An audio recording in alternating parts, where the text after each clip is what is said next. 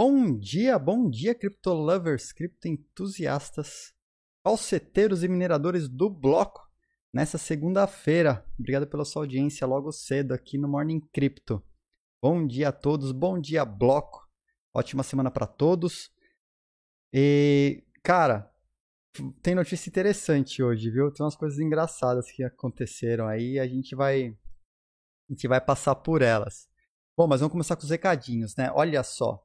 Estamos com 111 inscrições aqui, chegando a 150. Sorteio da Trezor One, mais curso no valor de mais de 700 reais. Então, se você ainda não se inscreveu, inscreva-se, tá? Ah, mas como que eu me inscrevo? Amazon Prime. Como que eu me inscrevo com a Amazon Prime? Entra lá no Amazon, na Amazon, se inscreve no Amazon Prime, tá com 30 dias grátis para os brazucas, para os brasileiros, tá?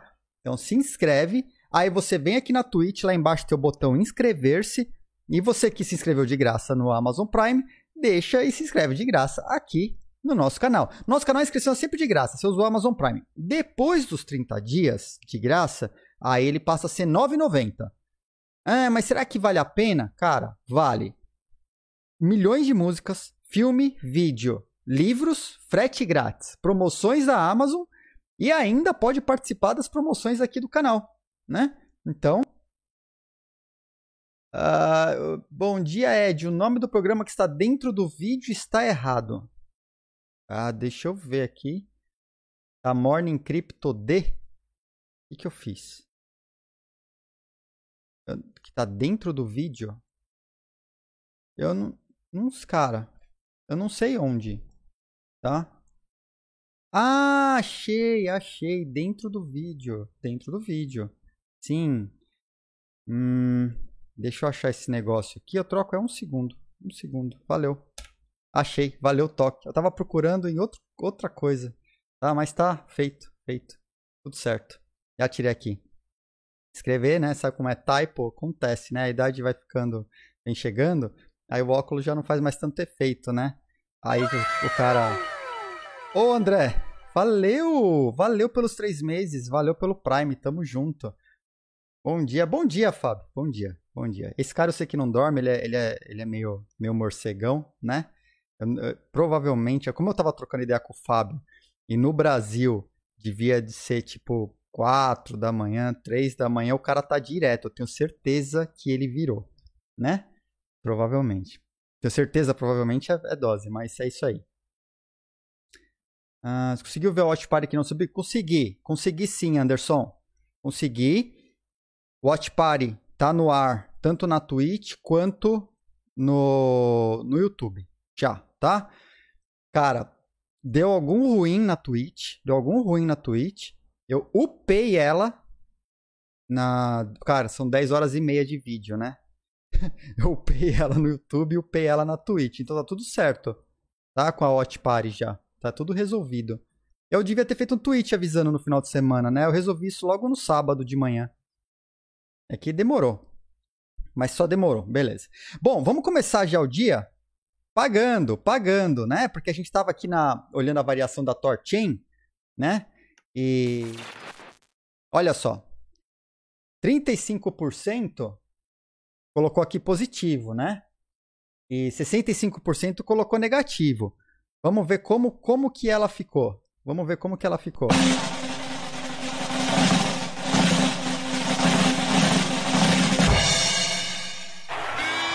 Aí. 22% positivo. Passem seus bloquitos marrecos. Passem seus bloquitos. Pagando, então, olha só. Positivaça. Nossa, que salto, né? Galera, aparentemente. A, Torchain, aparentemente, a galera tá acreditando que é um projeto interessante aí o formato deles de trabalhar com múltiplas chains, né? Oráculo, que não é oráculo, de meio descentralizado, e conseguir fazer essa ponte entre DeFi em diferentes blockchains, mesmo tendo mesmo tendo o hack e tendo os perrengues que eles passaram, cara, 22%, tá? Então, ó, Tô pagando. Paga, marreco. Tá pago. E aí? Pagou? Oxi. Paga, fi. O que que tá acontecendo? Pagou, pagou, pagou. Lag, lags, né? E aí quando são lags, a gente fica com receio de dar uma porrada de clique em cima do botão, porque já viu, né? Plataforma web, você fica clicando loucamente, tá, pode dar tudo errado na vida. Mas foi, foi. Tá? Foi. Bom, vamos lá então começar com a pauta do dia, né? Vamos começar com a pauta do dia. Pauta do dia. Pauta do dia. Governos apreensões Olimpíadas. Teve Bitcoin nas Olimpíadas? Teve Bitcoin nas Olimpíadas. Teve Bitcoin nas Olimpíadas. Tá tendo, tá tendo. Vamos falar sobre FTX, Binance, que deram uma recuada aí, fizeram mudanças estruturais algumas por causa de regulação, né? É, vamos falar de Uniswap também por causa de regulação. Ah, Uniswap é centralizada? Que, que aconteceu com a Uniswap respondendo aí a coisas de regulação tal? E arrumando treta e a galera brigando no Twitter falando: ah, Uniswap todo mundo achou que era descentralizado e não é e tal. Vamos falar sobre Amazon e PayPal. Temos novidades aí né, de, de Amazon e PayPal, coisas interessantes acontecendo com essas duas grandes instituições relacionadas a cripto. Vamos falar sobre Bitcoin Satoshi's Vision do Craig Wright. Tá? Vamos só é, é um review das últimas coisas que aconteceram com eles, né? É, tá, até para ter uma ideia do que está acontecendo. Vamos falar sobre Ethereum e forks e manipulação de blocos. A gente, eu ia falar disso na, na sexta-feira semana passada, mas ia ficar muito extenso. E aí eu deixei para hoje, né? Então já tá na nossa pauta de hoje. Tá até no meio da pauta para não fugir. Então tá no, tá no meio do caminho. E vamos falar sobre Vitalik, Ashton Kutcher e Mila, Mila Kunis, adeptos do 420, né? Adeptos do 420, será? Fumados? O que será que está acontecendo que, que aconteceu com o Vitalik, Ashton Kutcher e Mila Kunis juntos? O que, que NFT tem a ver com essa história? Né? Vou, vou adiantar que é um desfecho da, daquele encontro do, do Vitalik na casa do Ashton Kutcher semana passada, que eu mostrei o vídeo aqui. Né? E vamos ver o que, que, que deu, que, que, que raios que deu a partir dessa história. Né?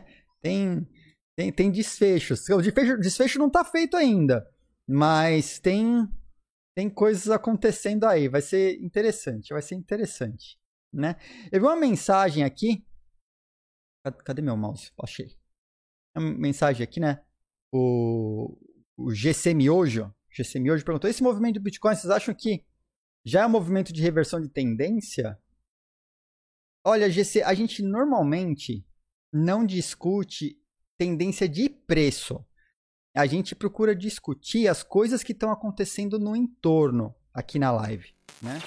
Até para não gerar ruído, o pessoal achar que é uma live. Não é uma live que a gente. A gente fala alguma coisa de preço, a gente mostra, a gente brinca, a gente aposta em cima tal. Mas a gente normalmente vê as coisas que estão acontecendo no entorno, né? para essa subida do Bitcoin, eu vou te falar que não aconteceu muita coisa no entorno. Né? não teve uma grande novidade, não teve um movimento. Então é uma das, daquelas oscilações que acontecem no Bitcoin que, assim, não tem uma explicação muito forte por trás. Pelo menos ela não está clara ainda, né? E aí, o que acontece quando tem movimentos no Bitcoin que é, não tem uma clareza, né? Não teve um, um evento que seja um sinal de verdade e tal. Cara, é meio que aposta, saca?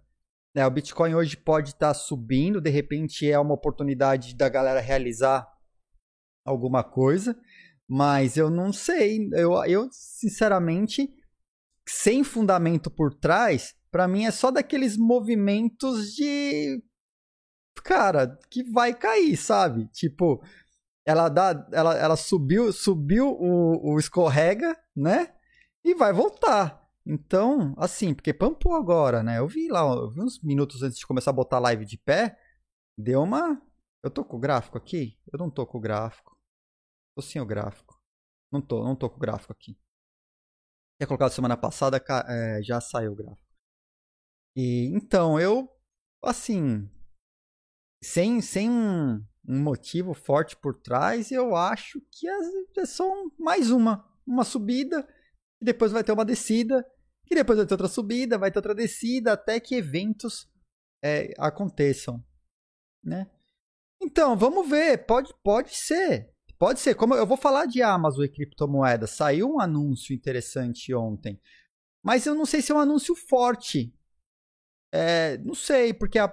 Então a gente vai ver. A gente vai ver. Eu não sei se. É, eu acho que pode ter influência dessa subidinha. Que não é uma subidona, né? É uma subidinha. Mas. Já aconteceu outras vezes também. Já aconteceu outras vezes. Né? E a Amazon, a gente vai ver, né? A Amazon ela já falou várias vezes. Ah, eu vou colocar Bitcoin, dá, pá, depois nada acontece, desce. E tem mais coisas envolvidas. Então não sei. Não sei se é um. Sei lá. É, vou, vou deixar para os especialistas, para os grafistas, né? É, verem aí, mas sinceramente eu não vi nada relevante no mercado assim que pudesse influenciar. É, teve um short squeeze gigante na madrugada, o Lucas falando. Felício também, um short squeeze. Pode ser, pode ser. E aí, e aí deu uma puff, né? O que significa que não é sustentável, certo? Né? E isso aí pode reverter a qualquer momento. É, então, bom, vamos ver, vamos ver. É, todo mundo quer que o Bitcoin suba, né? E muita gente quer que caia, mas vamos ver, vamos ver o que acontece. Bom, continuando aqui, tava, tava lá no chat, deixa eu trazer aqui a. Vamos começar falando de Brasil. Vamos começar falando de Brasil, né? Putz, cara, eu vou te falar que o site da polícia. Achei. Essa? Ah, não, travou de novo. Deixa eu abrir o... Deixa eu achar o link aqui, só um segundo, eu já vou passar para a tela. O site da, da, da polícia é muito, muito ruim. Muito ruim. Mas tá aqui, achei, tá? Aí esse site ele, ele dá um refresh e se você tentar acessar a mesma página, se acessar a mesma página, ele diz que a página não existe. A mesma. Você só dá um refresh, aí a página não existe. Ela passa um tempo, essa notícia simplesmente desaparece. Aparece um pop-upzinho de Java no meio da página, que dá até tremedeira. E aí você dá um refresh, ele diz que a, a página não existe. Cara, é bizarro. Mas vamos lá. Polícia viu, né, recentemente, eu achei essa notícia aí dando uma garimpada no, num site gringo, inclusive, porque em site brasileiro eu não tinha visto falando, né? Ô, ô William, bem-vindo, tamo, tamo junto, junto aí no bloco. Tá um café, chega mais aí. A galera do chat tá aí. Então, olha só. A Polícia Civil descobriu fraude em corretoras para compra e venda de moedas virtuais em, em, em exchange de diadema. De diadema. E aí, os caras pegaram que os caras estavam, né? Algumas delas, por exemplo, em cinco meses, uma das corretoras transacionou 10 milhões de moedas virtuais com no mínimo seis empresas fictícias. Indicaram outras oito empresas com que eles teriam negociado. No mesmo período, cerca de 15 milhões em moedas virtuais.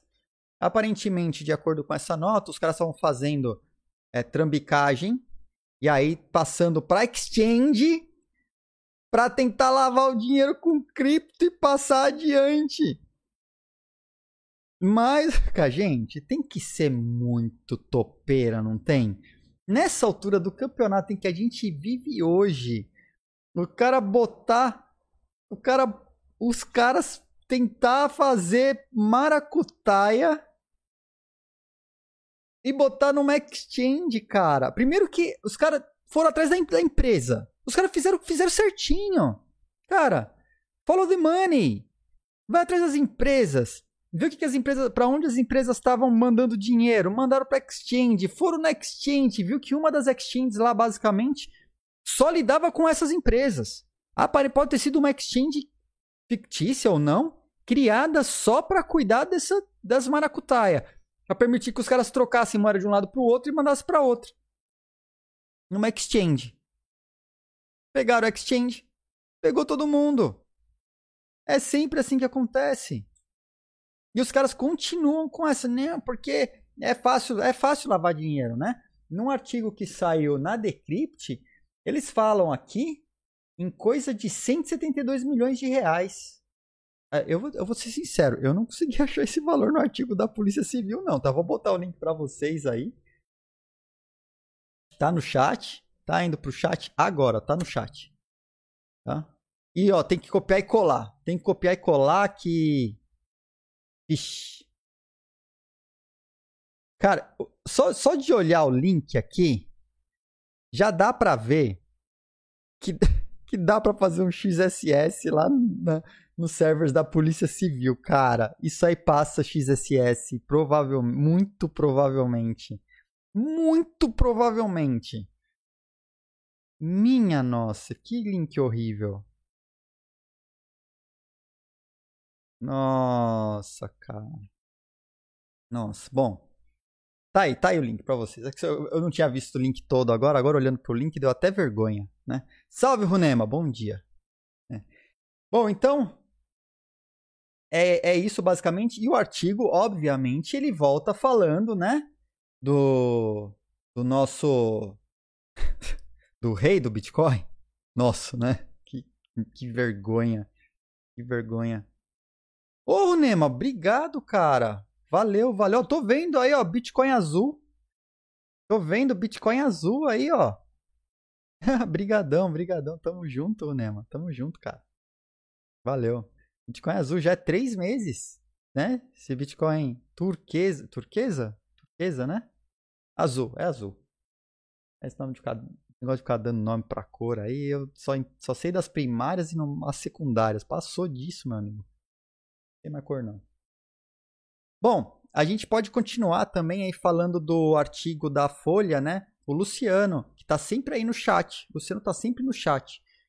Ele escreve para redator, né, na Criptofácil, tal, tá sempre. E a galera da Livecoins também, salve para a galera da Livecoins, salve para a galera do, do Criptofácil. Escreveu, óbvio, né? Ainda, ainda bem que escreveu alguma coisa, falando sobre o artigo da, da Folha, né? Que, cara, que pataquado o artigo da Folha, desse a gente comentou semana passada, né, desse Luiz Guilherme Piva, que mostra absoluto desconhecimento sobre o que acontece no mundo do Bitcoin mesmo, né?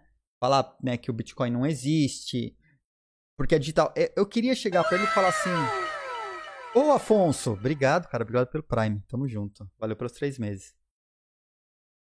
Os caras que acreditam que coisa digital não existe, eu queria perguntar se o cara escuta música no Spotify. Para dizer que a música do Spotify não existe. Eu queria queria saber se esse cara acredita, por exemplo, que o MP3 que ele toca no celular, não toca mais MP3, né? Ninguém mais tem MP3 hoje, só só uns cringe aí tem MP3, né? É, o Fábio aí, ó, o Fábio, o Fábio Oliva aí que é cringe, a gente fazia coleção, a dele gigante, de vírus, cara.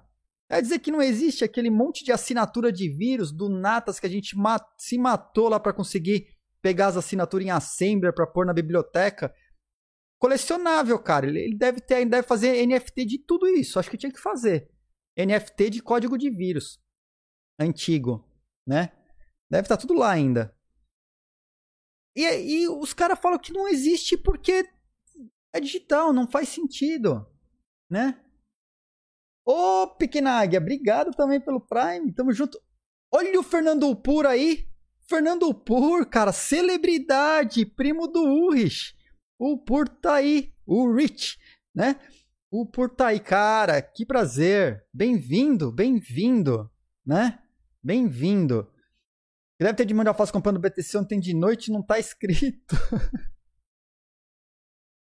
Bem-vindo. Temos celebridade no canal, o Upur aí, né? Ó, no chat aí também falou. Quem lembra daquela revista Veja que tinha uma moeda de Bitcoin, os caras pediam para recortar e dizer que aquilo era o valor do BTC? Lembro! Opa! Eu tenho moeda de Bitcoin aqui de chocolate também. Né? Tem, tem o mesmo. A gente fez um evento aqui de, de developers de blockchain de Tallinn. Sabe quantas pessoas tinham? Cinco. Quantos developers? Três. e aí a gente distribuiu umas moedas de Bitcoin que você compra no mercado. Ó, a Miriam foi pegar ali, ó. Pra não falar que eu não tenho Bitcoin, tem o Bitcoin aqui, ó. Falar que tá, tá zoando, ó. tem o Bitcoin, eu nunca abri. Eu tenho até medo de abrir. Esse Bitcoin estar tá todo branco. Porque, cara, sem brincadeira, é, esse, esse Bitcoin aqui a gente fez quando eu, eu cheguei aqui em Tallinn. Deve ter sido final de 2018, início de 2019. E tá aí, eu não, eu não vou abrir isso não. Deve estar tá tudo branco, esse chocolate. Deus, Deus do céu. É. Bom, o Slave of Truth. Truth, True, oh, Slave of Truth. Valeu pelo follow, tamo junto, cara.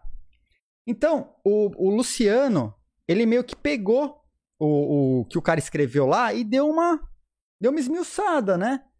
Putz, o cara, né, que o cara reclama sobre lastro na economia, aí vem falar qual lastro do Bitcoin, que não tem lastro. E aí o Luciano vem explicando, cara, vem puxando aqui o que, que é o raio do lastro, né?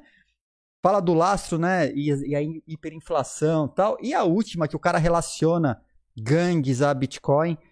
E o Luciano pegou o resultado do relatório da T-Analysis, né? E jogou na cara aqui para explicar, não, cara, menos de 2% das transações em criptomoedas hoje são relacionadas a crime. O topo foi quase 2% em 2019. E hoje, tipo, é quase nada, né? Por quê? Porque as pessoas não entenderam ainda que criptomoeda provavelmente não é das melhores coisas para você lavar dinheiro e praticar crimes, justamente pela característica de rastreabilidade, né? Por conta disso, que esse tipo de coisa que a polícia civil conseguiu pegar uma galera, né?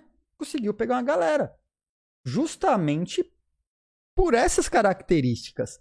E a galera ainda experimenta cometer crime, vai para criptomoeda e descobre que, cara, sacola de dinheiro em avião é muito mais fácil de você de você é, lavar, transportar do que usar criptomoeda, né? Você tá lascado, tá lascado. Na maioria das criptomoedas e as outras não tem, é, cara, que nem, por exemplo, teve um caso um tempo atrás que os caras pediram um resgate na, de alguns milhões, acho que eram mas alguns milhões em, em, em Monero. Cara, no Brasil, no Brasil, não tinha exchange com saldo na casa de centena de milhar de real de Monero. Não, não consegue ter, porque não tem. Não, tem quantidade suficiente. Então, é. Bom, vamos deixar esses caras, vamos continuar, vamos falar de coisas interessantes, né? Emissora, né? Saiu na Livecoins, emissora usa imagem do Bitcoin para representar El Salvador nas Olimpíadas de Tóquio. O problema é que foi sem querer. Os caras pegaram umas imagens que tava no Google, fizeram isso na Coreia, né? e fizeram uma montagem em cima enquanto as delegações estavam entrando. E, cara, o cara deve ter feito uma pesquisa rápida no Google, pegou o que veio e colou. De El Salvador, veio a do Bitcoin. Legal. Mas vieram outras que foram assustadoras. Né, os caras falando sobre. Eles até pediram desculpa, né? Imagens inadequadas foram usadas para representar alguns países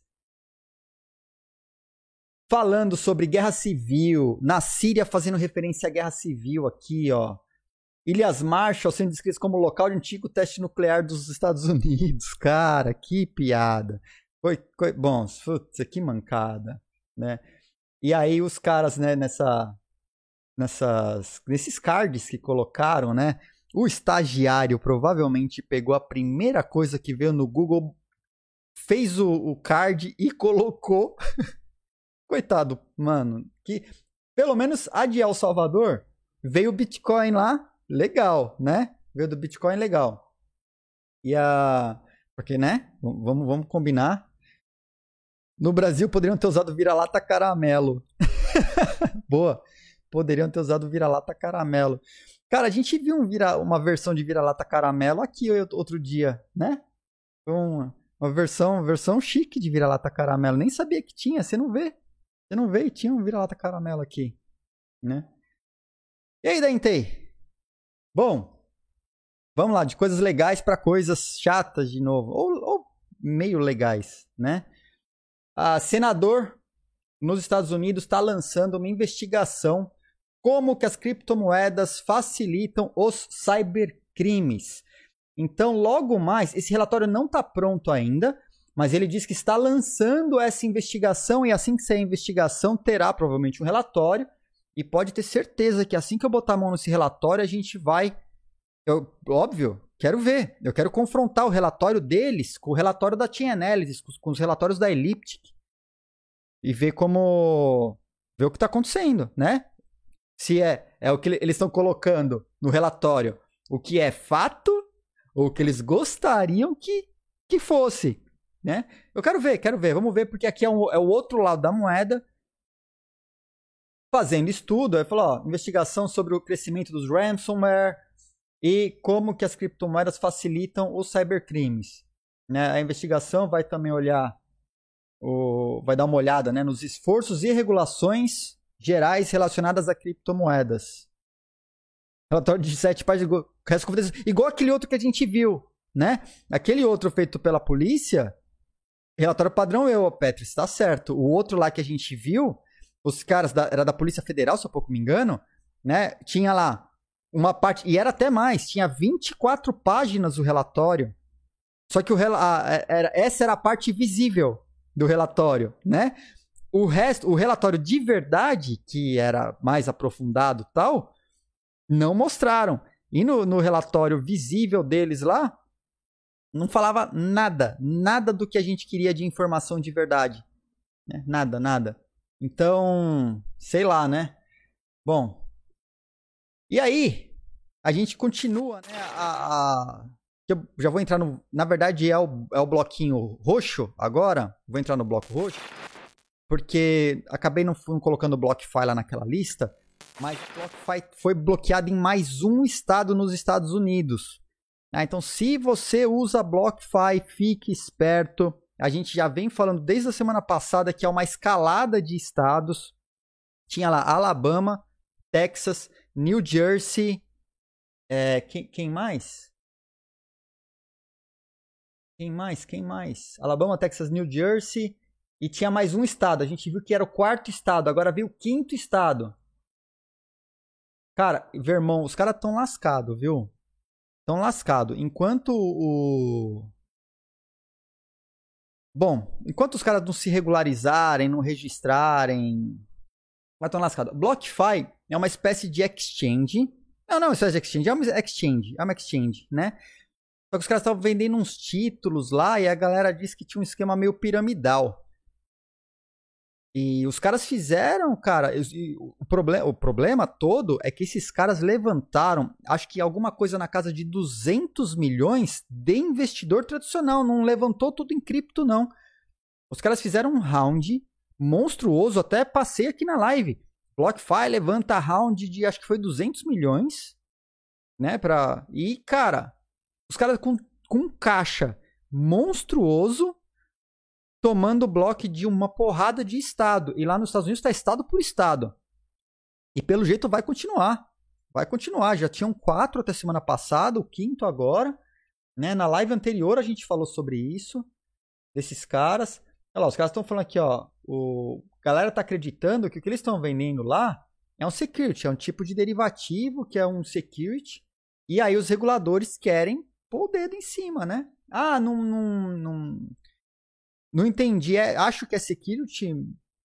Até você provar que não é, você está bloqueado. Então, mais um estado lá bloqueado. Né? E por falar em regulações e gente vindo atrás, tem mais uma aí, ó. FTX. FTX cede aos reguladores, cede aos reguladores e diminui a alavancagem da FTX. Minha nossa. Não, acho que foi uma ave aqui, tentou entrar e bateu na janela. Nossa, fomos atacados aqui por uma. Espero que seja um passarinho. Se for uma gaivota, é minha última live. Né? Ela tá aqui dentro. Ele conseguiu bater e cair dentro do apartamento com a janela semi-fechada. Meu Deus. A Miriam vai tentar fazer o resgate da ave aqui. Gente, meu Deus. Se for só um passarinho, beleza. Não é uma gaivota, não. Tá, ela disse que não é gaivota. Tá? Hitchcock. É, cara, nossa, que medo. Que medo. Peraí, peraí.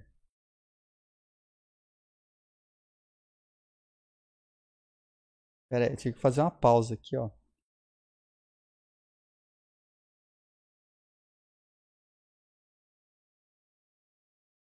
Olha lá, o resgate da ave.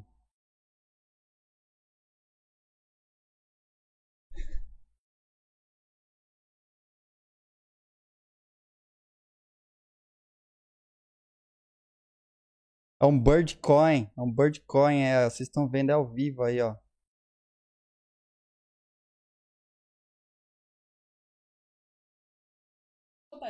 É, ela, ela vai soltar, ela vai soltar ali, ó.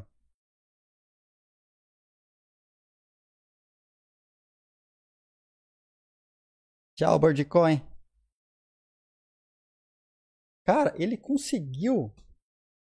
Ele conseguiu. Vocês viram isso ao vivo, hein? Pode significar que o núcleo da Terra parou. Pode ser. Pode ser. Tá? Então foi. Aê, passarinho livre! Aê! Passa aves livres, aves livres. Cara, ela conseguiu bater na janela e entrar numa fresta. O passarinho devia estar tá, tá até atordoado, tá? Caiu ali e ficou. Meu Deus, espero. Né? Tem bastante árvore aqui, né? Bom, terminou tudo bem, terminou tudo bem, terminou tudo bem, né? Então, onde que eu tava? Ah, aqui, ó. FTX, voltando aqui para FTX. Tem uma moeda Chainlink instalada no pássaro. Provavelmente. Vai saber se não era um drone, né? Vai saber se não era um drone aqui. Me encontraram e mandaram um drone aqui. E o drone bateu na, na janela e caiu, né? Drone espião aí carregando o chip. Vai saber. Bom, voltando, voltando depois da, das dispersões aqui. Então, FTX, ela ela teve que. Cara, até perdi a, o rumo. Vou deixar uma água aqui. Peraí, peraí, peraí.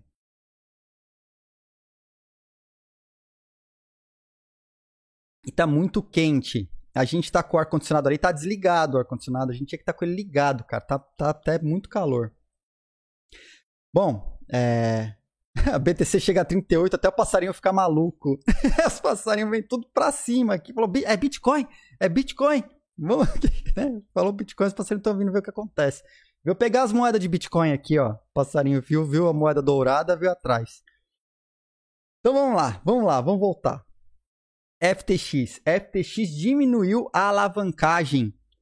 Diminuiu a... a gente tava falando de alavancagem outro dia, né? E como teve uns caras aí que tomaram uns rect, né? Teve uns caras que tomaram uns rect aí com alavancagem Bitcoin de 100, né, fazendo errado há anos atrás, aprendendo como que era. O que é esse negócio de alavancagem aqui? Como que funciona? Né, vai lá e muda o slider e toma um, um rect de 100x, né? É, conheço os caras aí que já tomaram uma dessa e diminuíram. Aí o, o Sam, ele faz um post gigante explicando, né, porquê da tomada de decisão, a desculpa toda, porque a galera ia ficar maluca, né? A galera que gosta de perder dinheiro. Ele explica que a galera que usa alavancagem é menos de 5%. Ah, não, não. Na plataforma, algumas plataformas é maior de mais que 5%, mas na plataforma da FTX é muito pouco. É muito pouca gente. Ele fala que é uma pequena fração do volume, né?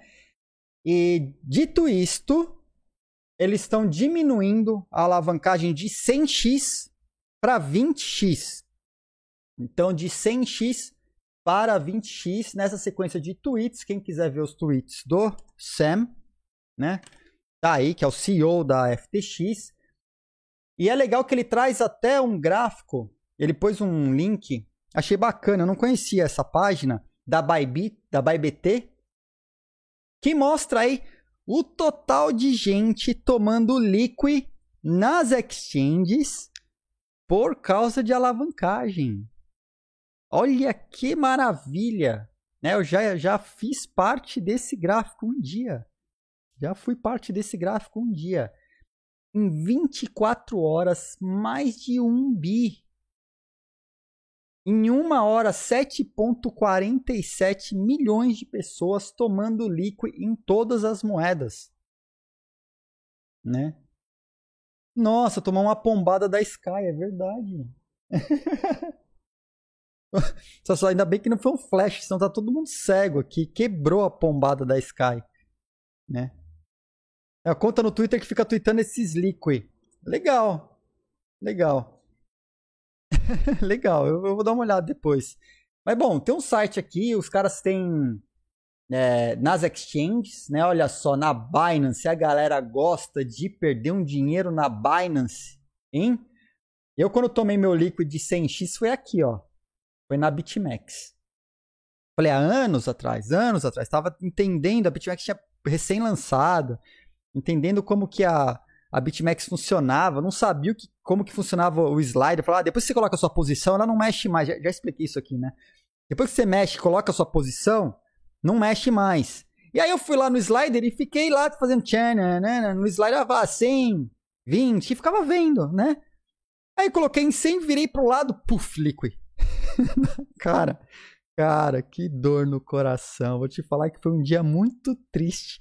Porque sabe que aquela que você toma aquela porrada, você não entende de onde veio, o que que tá acontecendo. Você fala, cara, até cair a ficha do que tinha acontecido, eu falei, minha nossa, meu amigo. Aprendi, aprendi, aprendi. Aprendi, né? E de novo, tomei outros, tomei, mas foi consciente, né? não foi inconsciente, né? Mas tomei outros depois. Mas foi consciente. Eu sabia o que eu estava fazendo. Eu sabia onde eu estava me metendo, né? Eu acho que vai deixar, desse mandou bem, ó, eu acho que vai deixar o mercado mais saudável. Eu acho que vai deixar assim, né? Tira um pouco aquela coisa do gambling, porque cara, o cara que vai para 100x é gambling total, total. Não, não dá para dizer, ah, eu sou investidor, o cara vai e mete um 100x, não é, cara. O cara, o cara que vai pro o cara que manda uma dessa assim, x, assim 20x já é bastante, cara. 20x é bastante. A Bitfinex tinha a mais conservadora. Eu acho que era 3x. E você não tinha muita opção, não. Era 3x e ponto final. Cara, e 3x já é coisa pra caramba. Oh, é três vezes o que você tá, tá, tá colocando de grana lá, meu amigo. Né? Que você tá, tá, tá colocando no futuros. 3x é muita coisa. 20x é muita coisa. 100x, cara. 100x é uma coisa assim. É bizarro. É bizarro porque a sua margem ela espreme tanto. Desculpa mudar o Lu, mas qual a diferença de DeFi em ATH e BNB? A diferença entre ETH e BNB. A diferença do DeFi entre cada uma, Socram, é que em ETH você está numa rede descentralizada de verdade. E os DeFi no BNB, a rede da, do BNB é uma rede extremamente centralizada, cara. Embora a, a Binance fale, não, a gente não vai colocar a mão, a gente não mexe e tal. Tipo, a maior parte dos nós validadores são dos caras embora eles não, não estejam mexendo, eles têm o poder de mexer caso eles queiram. Então tá aí a principal diferença. Ah, mas tem menos FII. Tem menos FII. Tem menos FII. A rede bem menor que a rede do Ethereum, né? Mas, por exemplo, a Uniswap que a gente vai olhar aqui hoje já está se movendo para as Layer 2. E aí já estão fazendo teste e logo mais, cara, a redução da Uniswap vai lá para o chão, né? Ó, o Lucas falou, todos os nós da BNB é do CZ. Cara, tudo, é praticamente tudo do CZ. Tem uns nozinhos fora. Mas é, praticamente todos nós são da, são da Binance, né? Ô, oh, valeu, Socrano. Tamo junto. Dois meses aí, ó. Valeu. Uh, o Segt colocou, né? Tem que tratar como bilhete premiado. Você perde o principal 99 das vezes, raras ocasiões que você faz uma quadra. É, cara, é Segt. É isso, cara. É aposta. Quem vai para um 100x, um 20x, um 20x, já é aposta. É aposta, tá? Você tem assim, você tem que saber muito bem o que você está fazendo. Você tem que estar tá muito, tem que ter muito lastro lá para isso poder cair bastante até você tomar um liquid, né? Mas cara, com 20x já é muito fácil tomar um liquid, com 100x é assim, ó, você piscou, você perdeu, né? Mas a galera perdendo bastante dinheiro. E não só isso, né? Então a Binance, na sequência, né, da FTX, ela fez o anúncio, e a Binance, na sequência, veio com o anúncio também, limitando de 100x para 20, né? A gente viu aqui, ó, a Binance aqui é onde a galera perde dinheiro para a Binance, cara, por isso que a Binance é rica, cara. Por isso que a Binance é rica. Nessa aposta aí fica tudo pro banco. Fica tudo pra Binance, cara. Quer dizer, em taxas, né? Mas fica tudo aí eh, no caixa da Binance de FI, cara. Olha só, a maior parte é tudo aqui. Óbvio que eu tô brincando, tá? Óbvio que eu tô brincando. Mas é muito alto. É muito alto, né? Muito alto. Deribit eu não conheço, Ruby eu conheço, FTX, Bybit eu conheço, OKX. OKX também. Já lá no passado também operei futuros na OKX.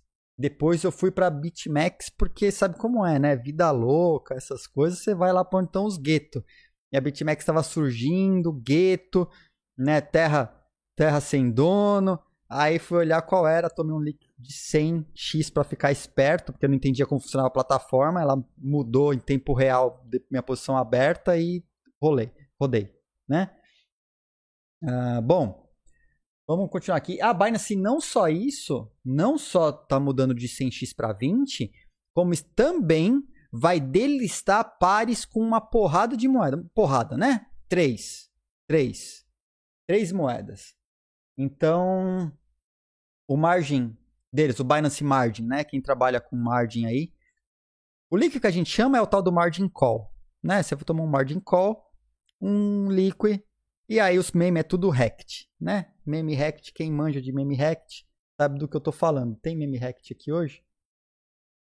Eu tenho meme hacked aqui, mas é do Friends, Friends alguma coisa. É um plugin que tem que instalar para ter os memes do hacked. Eu vou pôr ainda meme de hacked aqui. A hora, a hora que abrir, que eu conseguir mais espaço para emoji, vai ter, meme, vai ter emoji de Rect pra, aí no chat também. Tá? Então, olha só, os caras vão delistar uma porrada de pares, euro, para uma porrada de coisa, para ETH, para. Meu, uma porrada. Né? Os caras estão realmente. Isso aqui é tudo por causa de regulação, né?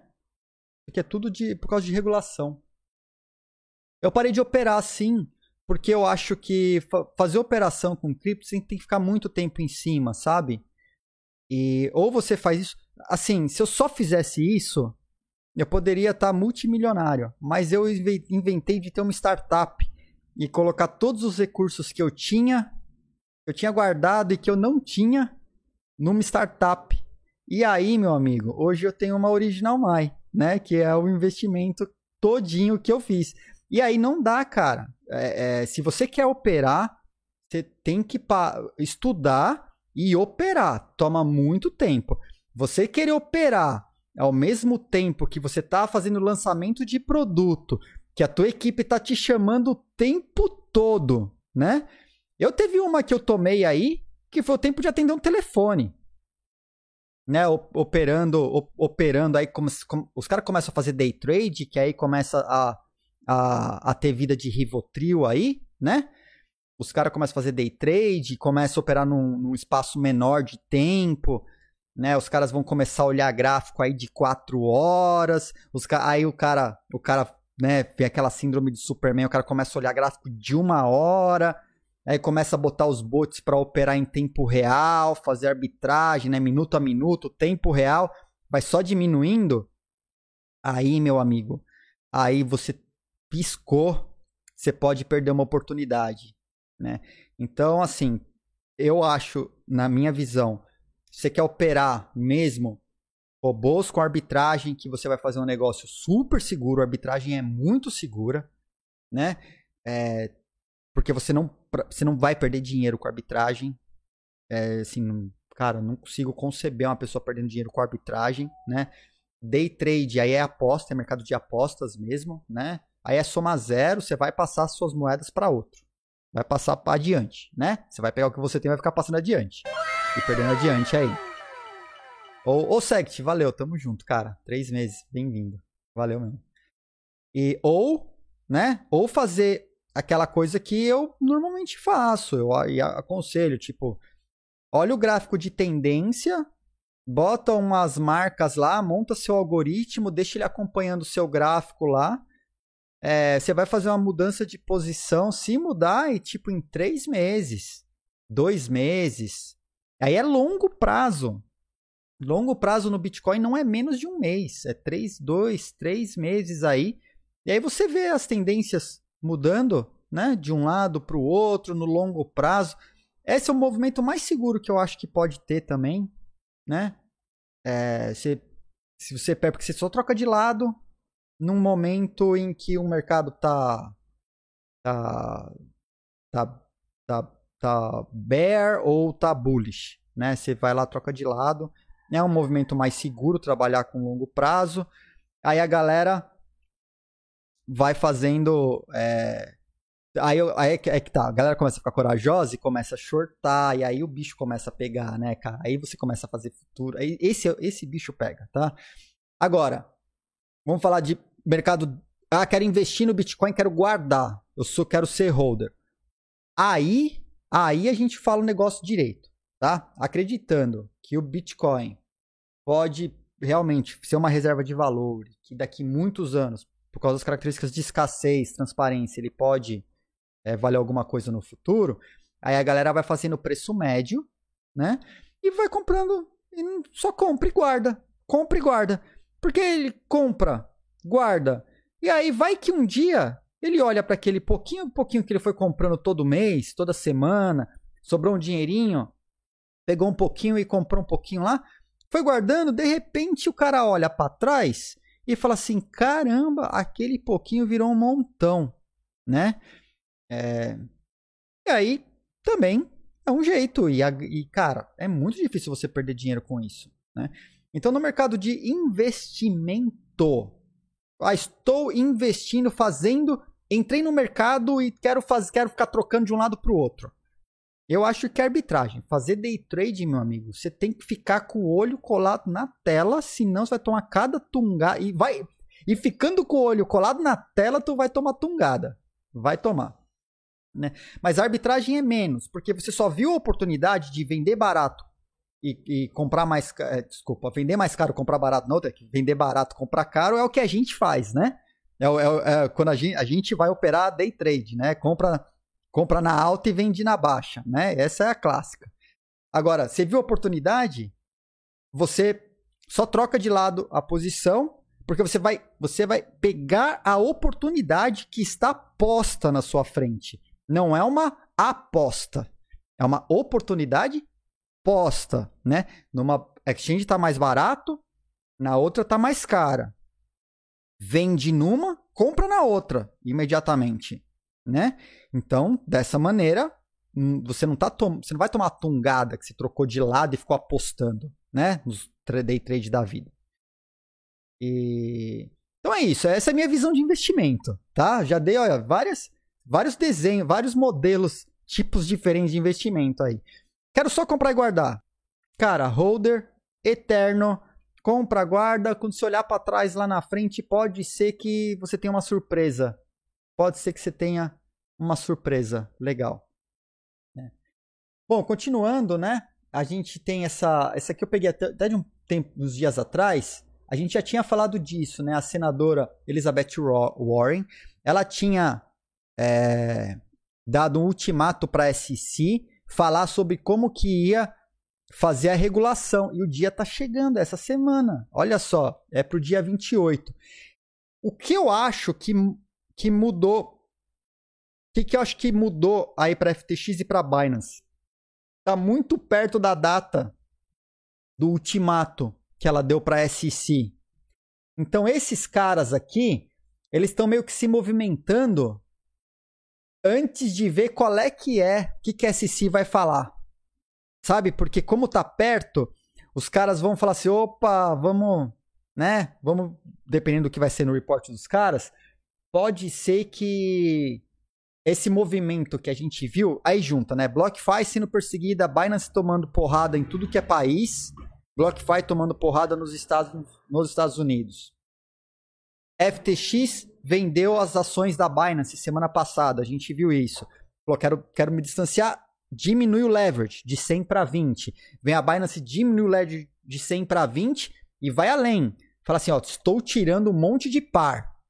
Né? E eles dizem aqui que isso vai tirar quando? Tem uma data. Ó, as datas estão aqui, ó. Em agosto, 10 de agosto e 12 de agosto. Tá? Então, se você tem pares lá, é...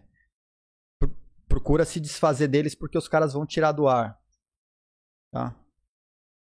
Então, a Elizabeth Warren deu ultimato, o ultimato sai dia 28, então eu acredito que é um movimento encadeado, tá? Bom, do PayPal, PayPal tirou um dos heads, ó, um executivo da Chain Analysis, que a gente viu o relatório semana passada, que baseou inclusive a, a resposta que o Luciano deu no artigo da Criptofácil, é, que a gente viu no evento semana passada, né? E eu trouxe para o bloco o relatório é, do esse evento de 10 horas e meia aí que a gente acompanhou firme e forte, 10 horas e meia de evento lá de live.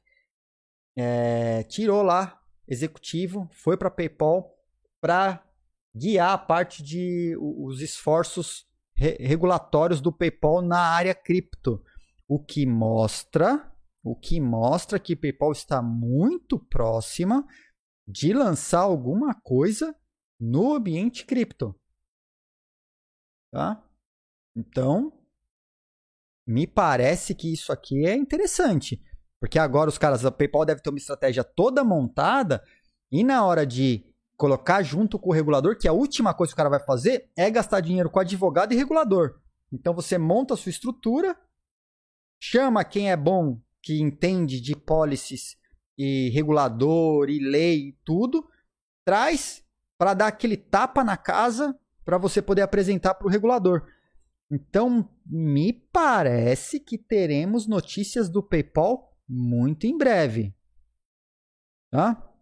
PayPal tem cripto, eles compraram a Braintree há uns anos atrás que já tinha portfólio em cripto, né? E aí eles vêm expandindo. Primeiro a PayPal veio expandindo junto a startups e agora vai a, a coisa parece que vai esquentar ainda mais para PayPal, viu, Porto? Então vai ter um movimento grande aí. Interessante, né? E eu tinha uma que vou estar tá fora de ordem, que é essa aqui, na verdade. Amazon, a Amazon terá pagamentos em cripto muito em breve. E não só Bitcoin. Não só Bitcoin. Aí eu tenho certeza que tem gente que deve estar tá pulando. Pulando. Conheço uns brazucas que vão estar tá pulando, né? Porque as outras moedas que eles estão colocando é Ether, Cardano e Bitcoin Cash. A última aqui eu acho que é Bitcoin. Mas Ethereum e Cardano eu acho que são. Tem coisa aí, hein? Acho que tem coisa aí. Então, anúncio oficial. E outro, e mais, e mais. Eles dizem que eles estão prontos para rodar. Estão prontos para rodar. Também acho que Litecoin seria melhor que Bitcoin Cash, ou Despa. Também acho, tá? E ele vai lançar uma moeda própria até 2022. Isso está em alguma parte do texto e, obviamente, quando eu estou na live, eu nunca consigo fazer uma leitura dinâmica e achar, né? Porque eu não marquei antes. Eu tenho até ferramenta para marcar, mas eu não marquei antes, né? Então, aqui não encontra mesmo. Mas eu joguei aí no, no chat o link. Tá? O, o link está aí no chat. Então, ah, tá aqui, pô, tá no título. Tá aqui, ó. Então, a Amazon até 2022 com um token próprio. Olha só. Token próprio aceitando cripto como pagamento. Né? E aí pode dar aquela esquentada no mercado. Pode dar aquela esquentada no mercado, sim. Né? O pessoal falou que teve, né? os short squeeze, a galera shortou horrores. Aí você tem notícia. Então, assim, pode ser que daqui a um tempo. Aí eles dizem que é até final desse ano, início do ano que vem, né? Isso é legal. E aí, continuando, né? Aqui na onda das changes da, de mercado. Cadê aqui, ó? Uniswap. Vamos falar de Uniswap. Será que quem tem Amazon Prime vai ganhar uns tokenzinhos? Sabe-se lá, né? Eu acho difícil. É, deve ser algo que os bloqueios. Eu não queria falar, galera. Eu não queria falar, mas é, é bloquito indo pra Amazon. Brincadeira, hein? Brincadeira, pelo amor. Pelo amor, brincadeira, tá? Vamos continuar? Olha só. A, a Uniswap anunciou que eles vão delistar uma porrada. Uma porrada. Ah, deixa eu, eu tenho que responder o chat. É o Porto perguntou off topic, né? O ar-condicionado funciona bem, cara. Eu vou te. Olha, esse sou eu fazendo trade, tá? Esse sou eu fazendo trade. Fazendo. É, baseado em gráfico, né? Fazendo day trade, olhando para gráfico. Comprei o ar-condicionado, a temperatura caiu. Tá? Comprei o ar-condicionado, a temperatura caiu. Hoje tá mais calor. Hoje tá mais calor. Mas eu vou te falar que eu só liguei o ar-condicionado para saber se funcionava. Porque, ó, agora, agora, aqui em Tallinn tá tipo. Quanto? Não tá trazendo temperatura. Tá calor. Eu, eu, tô com eu tô calor aqui. Ah, sei lá, meu celular parou de funcionar também, deixa eu nem ver. Mas comprei o ar-condicionado no mais caro possível, quando não tinha em nenhum lugar para vender. Não tinha nenhum lugar para vender. Paguei um prêmio gigante no valor do ar-condicionado. Agora estamos a 30 graus, 28 graus. 28, amanhã vai fazer mais calor, né? 28 graus.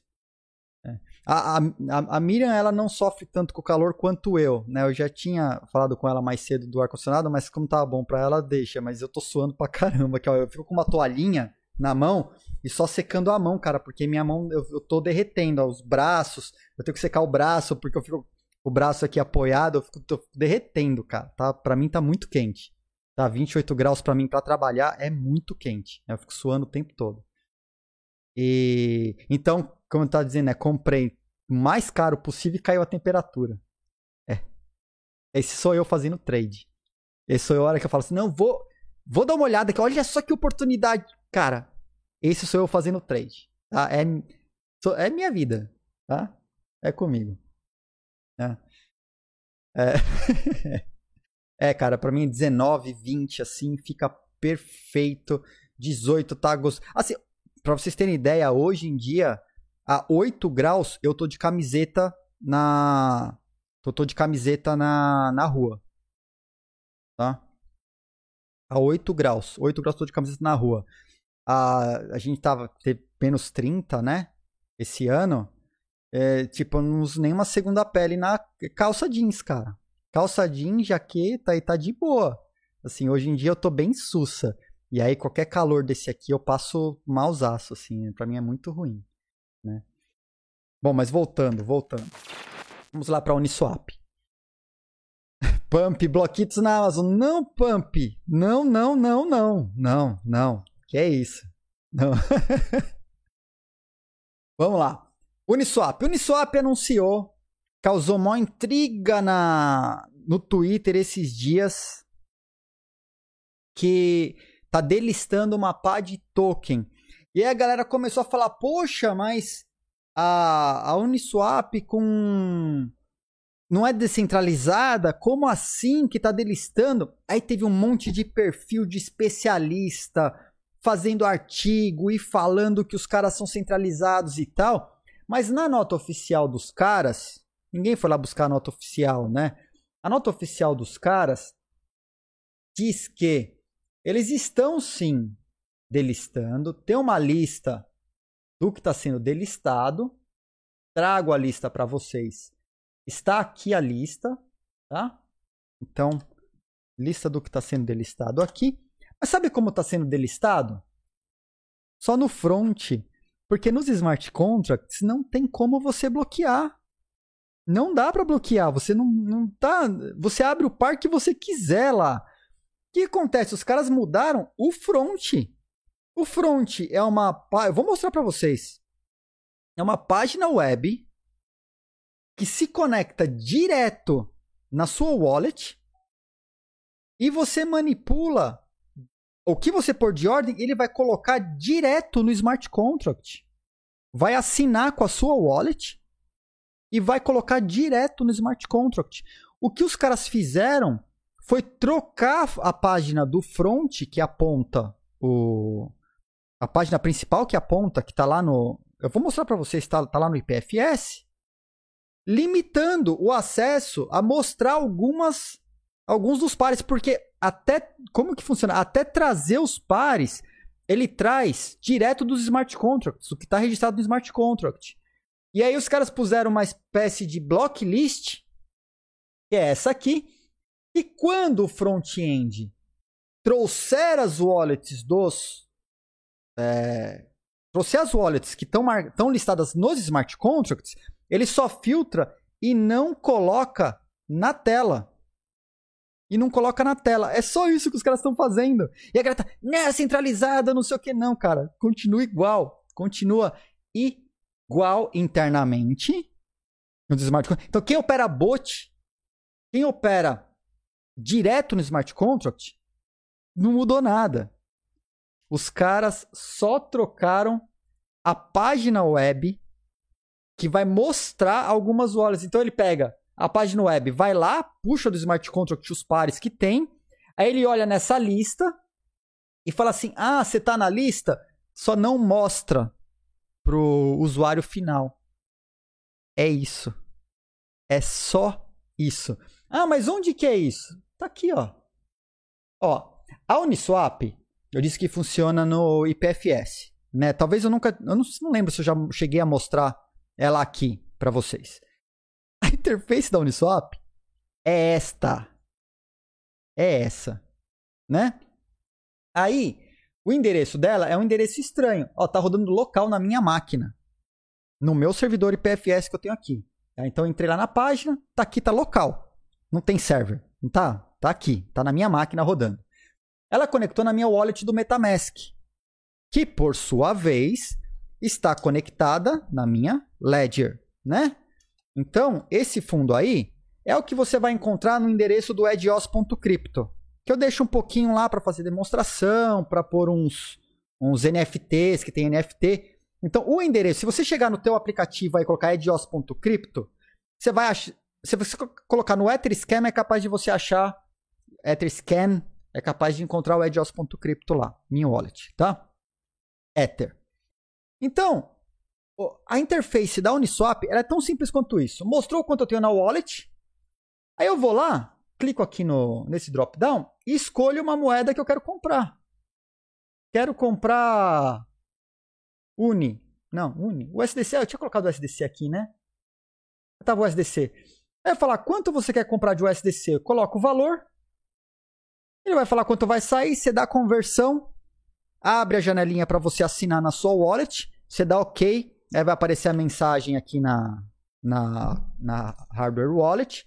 Lembrando que de hardware wallet, né, estamos com a promoção de uma Trezor One mais curso no valor de mais de 700 reais. Assim que chegar a 150 essa barra aqui embaixo, hein, já estamos a 77%. Logo mais a gente conseguiu abrir essa promoção. Então eu estou usando a Ledger, poderia ser só a Trezor. Aí você vai lá na Trezor, que você vai ganhar, vai, vai dar sim, eu aceito, reconheço. Ele assina, manda pro blockchain e dali a pouco, moeda na sua wallet. Gente, é tão simples quanto isso, tá? A gente já viu, eu não vou entrar hoje, hoje eu não vou entrar em como que funciona a Uniswap, que a gente já teve, acho que duas lives que eu já expliquei como que funcionam os pares, a pool de liquidez, como que ela consegue saber o preço, se é descentralizado, né? Como funciona essa mágica da Uniswap. Mas é isso, e aqui ela já está descontando o FII, tá? Então, se eu tenho um saldo lá nessa wallet de 0.07593, ela já está descontando o que seria de FII, dou a conversão e chega lá para minha wallet aproximadamente nunca é certo, tá? Nunca é certo, porque você vai estar competindo com os bots de arbitragens, tem uma diferença lá tal. Então, vai chegar lá na tua wallet um valorzinho próximo de 154. Pode ser um pouquinho menos. Mas é aí, cara. Ah, é, é que nem operar numa exchange, cara. Você tem lá Ether.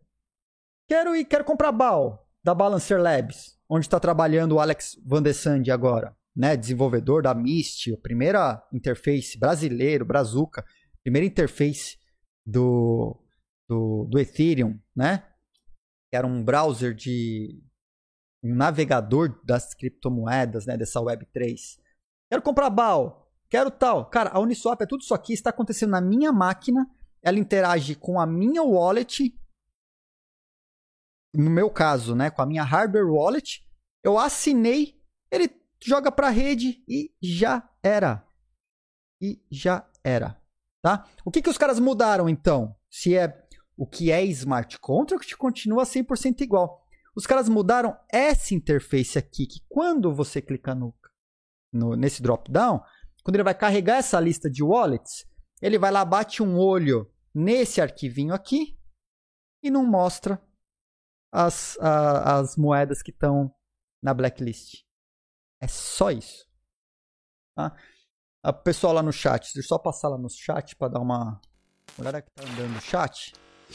Como eu disse, esse programa aqui é super interativo, né? Cadê aqui, ó? Cara, muito bom café com cripto com a gente, sabe que tá. Ah, obrigado, Valeu, eu tô, me esforço aqui, tá? Quanto mais por ma maioria utilizar o site, essa liquidez desses pares retirados cai. Então, fun funciona. É, quando você tira a liquidez, aí que tá a lógica. Vou dar uma pincelada, tá? É, a lógica da Uniswap é que o valor ele é mantido não só pelas pessoas, mas também pelos bots de arbitragem.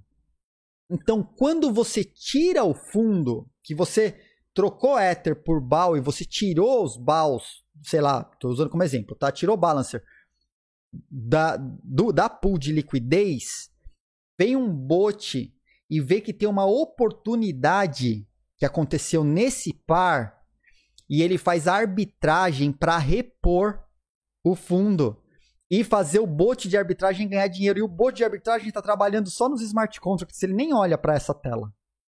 Tá? Então, o, o, o, a pool de liquidez na Uniswap ela é mantida levando em consideração que os árbitros, os bots de arbitragem, estão vendo essas oportunidades. Então, se a liquidez caiu, o preço subiu. E aí o bot acha uma oportunidade de colocar mais, de comprar o par, né, comprar e vender nesse par para repor, porque foi aberta uma oportunidade aqui. E nessas oportunidades de centavos e com aqueles flash é que a gente vê a, o smart contract fazendo múltiplas operações em uma só transação, o cara consegue é, vender uma, um, outro par e repor esse par de balancer em outra exchange, em outro em outra DeFi que está trabalhando. São smart contracts fazendo arbitragem em múltiplos é, múltiplos lugares ao mesmo tempo, né? Múltiplos lugares ao mesmo tempo, tá? Então eu estou usando o Brave aqui, tá? Por que falar bot em vez de bot?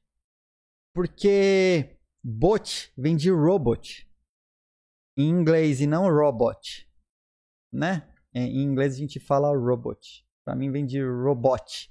É, muita gente fala robot, né? Então assim, tem gente que fala bot tem gente que fala bot. Eu venho de uma linhagem de da galera web muito, muito antiga, né? Eu, eu tinha, tava aqui, enquanto a gente tava inclusive no evento no Bitcoin 2021, apareceu aqui um brother da época que a gente era operador de IRC nos anos 90. Ah, o, o Fábio Oliva é outro dinossauro aí, né? E a gente programava muito bot, né? É, egg drop, para cuidar dos IRCs na época. Tanto é que eu coloquei, o pessoal falou já chatbot, chatbot, chatbot, e o Viola tava aqui, e ele falou, cara. Eu tinha um bot meu, que era Muriel, era um bot para IRC, egg drop, né? que a galera tinha certeza absoluta que era uma guria que tava no canal. Os caras batiam papo com a, com a Muriel, chavecando a Muriel, e ela respondendo e dando trela pros caras. Os caras ficavam horas, horas, até que ela dava uma porrada e, e, e cansava de bater papo com o cara. E a galera vinha e ficava e começava a xingar a Muriel no, no chat, no aberto. E, cara, aí eu liberava pros OPs, né? Olharem os chats internamente, o que, que tava acontecendo, cara. Era uma piada. Porque aí, obviamente, né? Depois que o cara passou horas chavecando o bot, a gente colava o chat. Eu falava, cara, o cara, o cara passou horas, horas aí é, chavecando, chavecando o bot. Cara, era, né? Esses caras da época de BBS, Road Fighter de BBS, ó, o Fábio Oliva, época de BBS, né? Na verdade, o Fábio Oliva roda BBS até hoje, né? É, mas a gente era tudo de BBS, cara. Eu dava suporte na BBS da Microsoft, né? Comecei na internet na BBS, comecei, meu primeiro contato com a internet foi com a BBS da Mandic, usando o PPP, né? E a gente já colocava Linux no ar, eu, Fábio, para fazer PPPD. Então conectava na BBS para conectar pro PPPD, para conectar o Linux na BBS, que era um caos no Linux, isso em 1996. PPPD 96, Fábio? 97? 96, né? 95, 96, 97, sei lá, cara, por aí. Por aí. É, é, Logo, eu não lembro, cara. Faz muito tempo. 95, né? 95, é. Ah, faz muito tempo. 95. E é isso aí. PPE, né? Os PPE da, da, da. Como que era o nome, cara?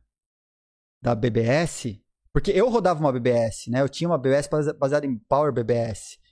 As PPE era do PC Board. PC Board, isso aí. É do PC Board. Bom, vamos voltar. Voltamos aqui ao, aos dias atuais. Né? Deixa de coisa antiga aí que já virou naftalina. Esse chat, meu Deus do céu. Né? Bom, é, BSV. BSV, o que está acontecendo com BSV dando continuidade aqui, né? Indo para a pauta amarela.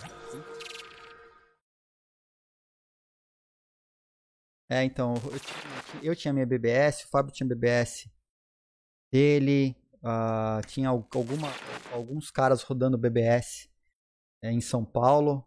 Né, nessa época aí, cara, Persocom, Mandic, é, Originet, né? E outras, né? Microsoft e tal. Naftalina é coisa antiga também, acho que hoje nem tem mais. Putz, é mesmo, naftalina, cara. Que, nossa, que, ver, que cringe. Obrigado, Miriam. Obrigado, obrigado. Oh, meu Deus. Bom, até, até desconcentrei aqui. Bom, BSV, né? BSV veio sofrendo uns ataques de 50, 50 mais 1, né? A galera escreve 50% mais 1, ou maioria da rede recentemente. E aí, um monte de exchange tirou uh, o par, né, com BSV, e a gente vai ver quais foram, né? A, a Gravity, recentemente, a gente falou dela recentemente também, tirando o par de BSV, que não, tá, não tem mais, né? A semana passada a Binance anunciou que vai tirar os nós de BSV da pool. Olha lá, tinha BSV Mining Pool, vai tirar, vai suspender a mineração, a pool de mineração do BSV. Tá tirando. Olha o Vanner usa para espantar gato do telhado. Eu nem sabia que dava para usar naftalina para espantar gato. É, bom, é que no meu caso eu nunca tive gato, né? Nunca também nunca tive um relacionamento próximo com gatos. Então, é, não sabia, não sabia. E aí ela suspendeu a mineração que era aí, ó, olha só, 0.44 exahashes. Será que isso é muito?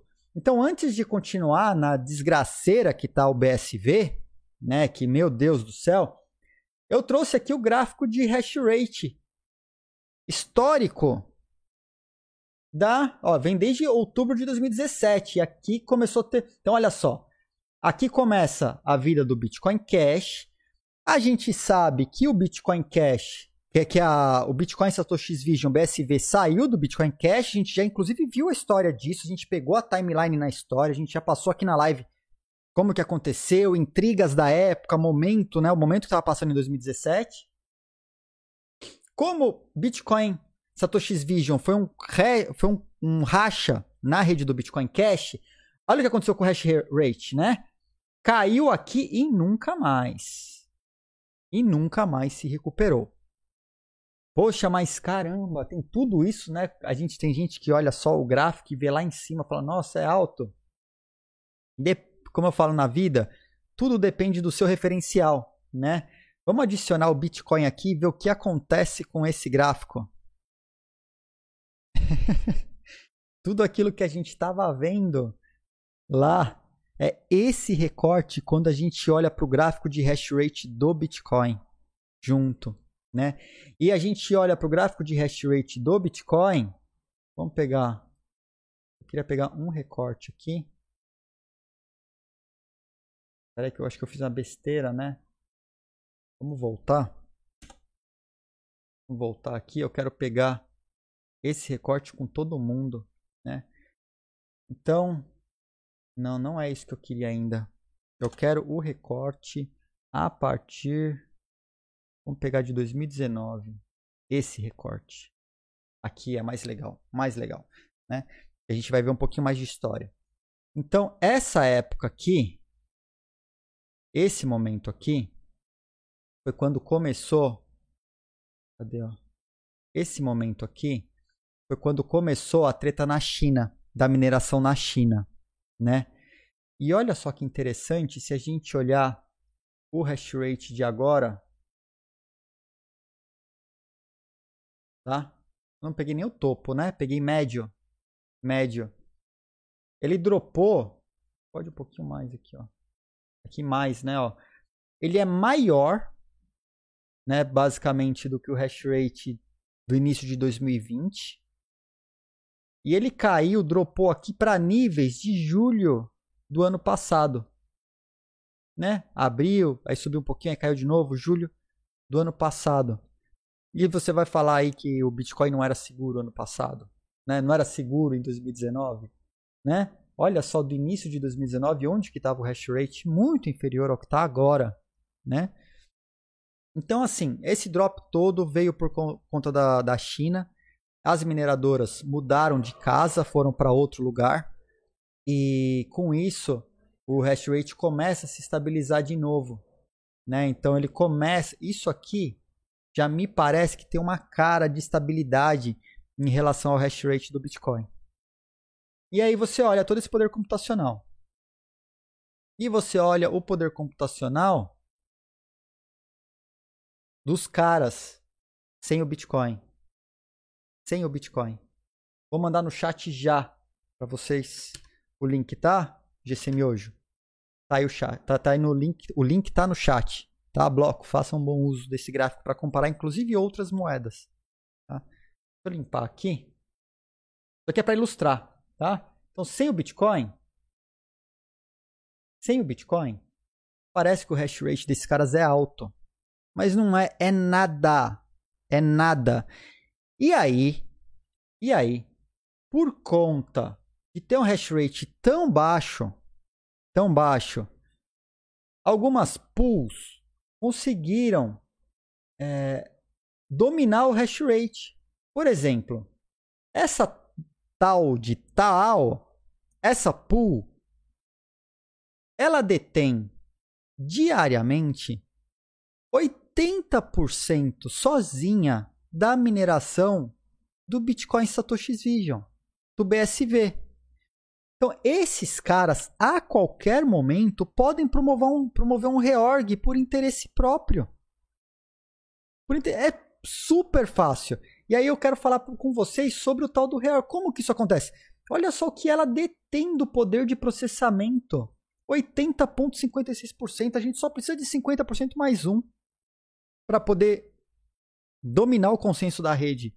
50% mais um para fazer o consenso, né? A maioria da rede. O pessoal chama normalmente aí de 51%, o ataque é de 51%. Mas olha esses caras sozinhos. Olha o resto. A segunda maior tem 9%, né? Então, me parece que é muito fácil conseguir controlar os rumos do BSV. E pelo fato dele ser extremamente vulnerável a esse tipo de ataque, não só a Binance está tirando os nós, como os caras tiveram uma delistagem massiva nos últimos anos até, né? Onde que eu posso, onde que a gente acha? Tinha algum lugar que eu também não marquei, podia ter marcado antes, né? Tem aqui contar a história, tal. Bom, mas cara, as maiores exchanges, as grandes exchanges, todas estão promovendo a delistagem. Primeiro começou com a história da treta. Craig Wright processando um monte de gente, é um é um animalzinho, né? Processando, processou bitcoin.org é, por manter o paper do Bitcoin que diz que é dele. A gente acompanhou aqui, né, o que aconteceu. O desfecho que o Cobra acabou não mostrando sua identidade na corte. E o Craig Wright ganhou a causa à revelia sem precisar provar que ele era o Satoshi Nakamoto coisas da justiça. A gente já discutiu esse assunto bastante nas lives anteriores. Né? Em, aqui fala OKX, Huobi, é, já tiraram Kraken, OKCoin, Coinbase, Binance, Independent Reserves, Shapeshift, né? Tiraram também e outras aí vem tirando. E aí ela sofreu esse ataque recentemente de uma pool que marcou os blocos como Zulu Pool da Rator é porque a Rator a gente já viu aqui também o negócio do merge mining. Já explicamos o merge mining, falamos sobre Rator e falamos como que a, a, o merge mining acontece, né? Então a Rator, o bloco da Rator é um bloco muito parecido com o bloco do Bitcoin. Então você a mesma mineradora que, que minera Bitcoin minera Rator ao mesmo tempo, sem perder performance na mineração. Bota a Rator no bloco. Aí ela faz uma marquinha lá. Esse bloco é propagado dentro da rede da Rator e a Rator separa o que é dela e fala assim: opa, tá aqui, tudo junto, beleza, não tem problema, né?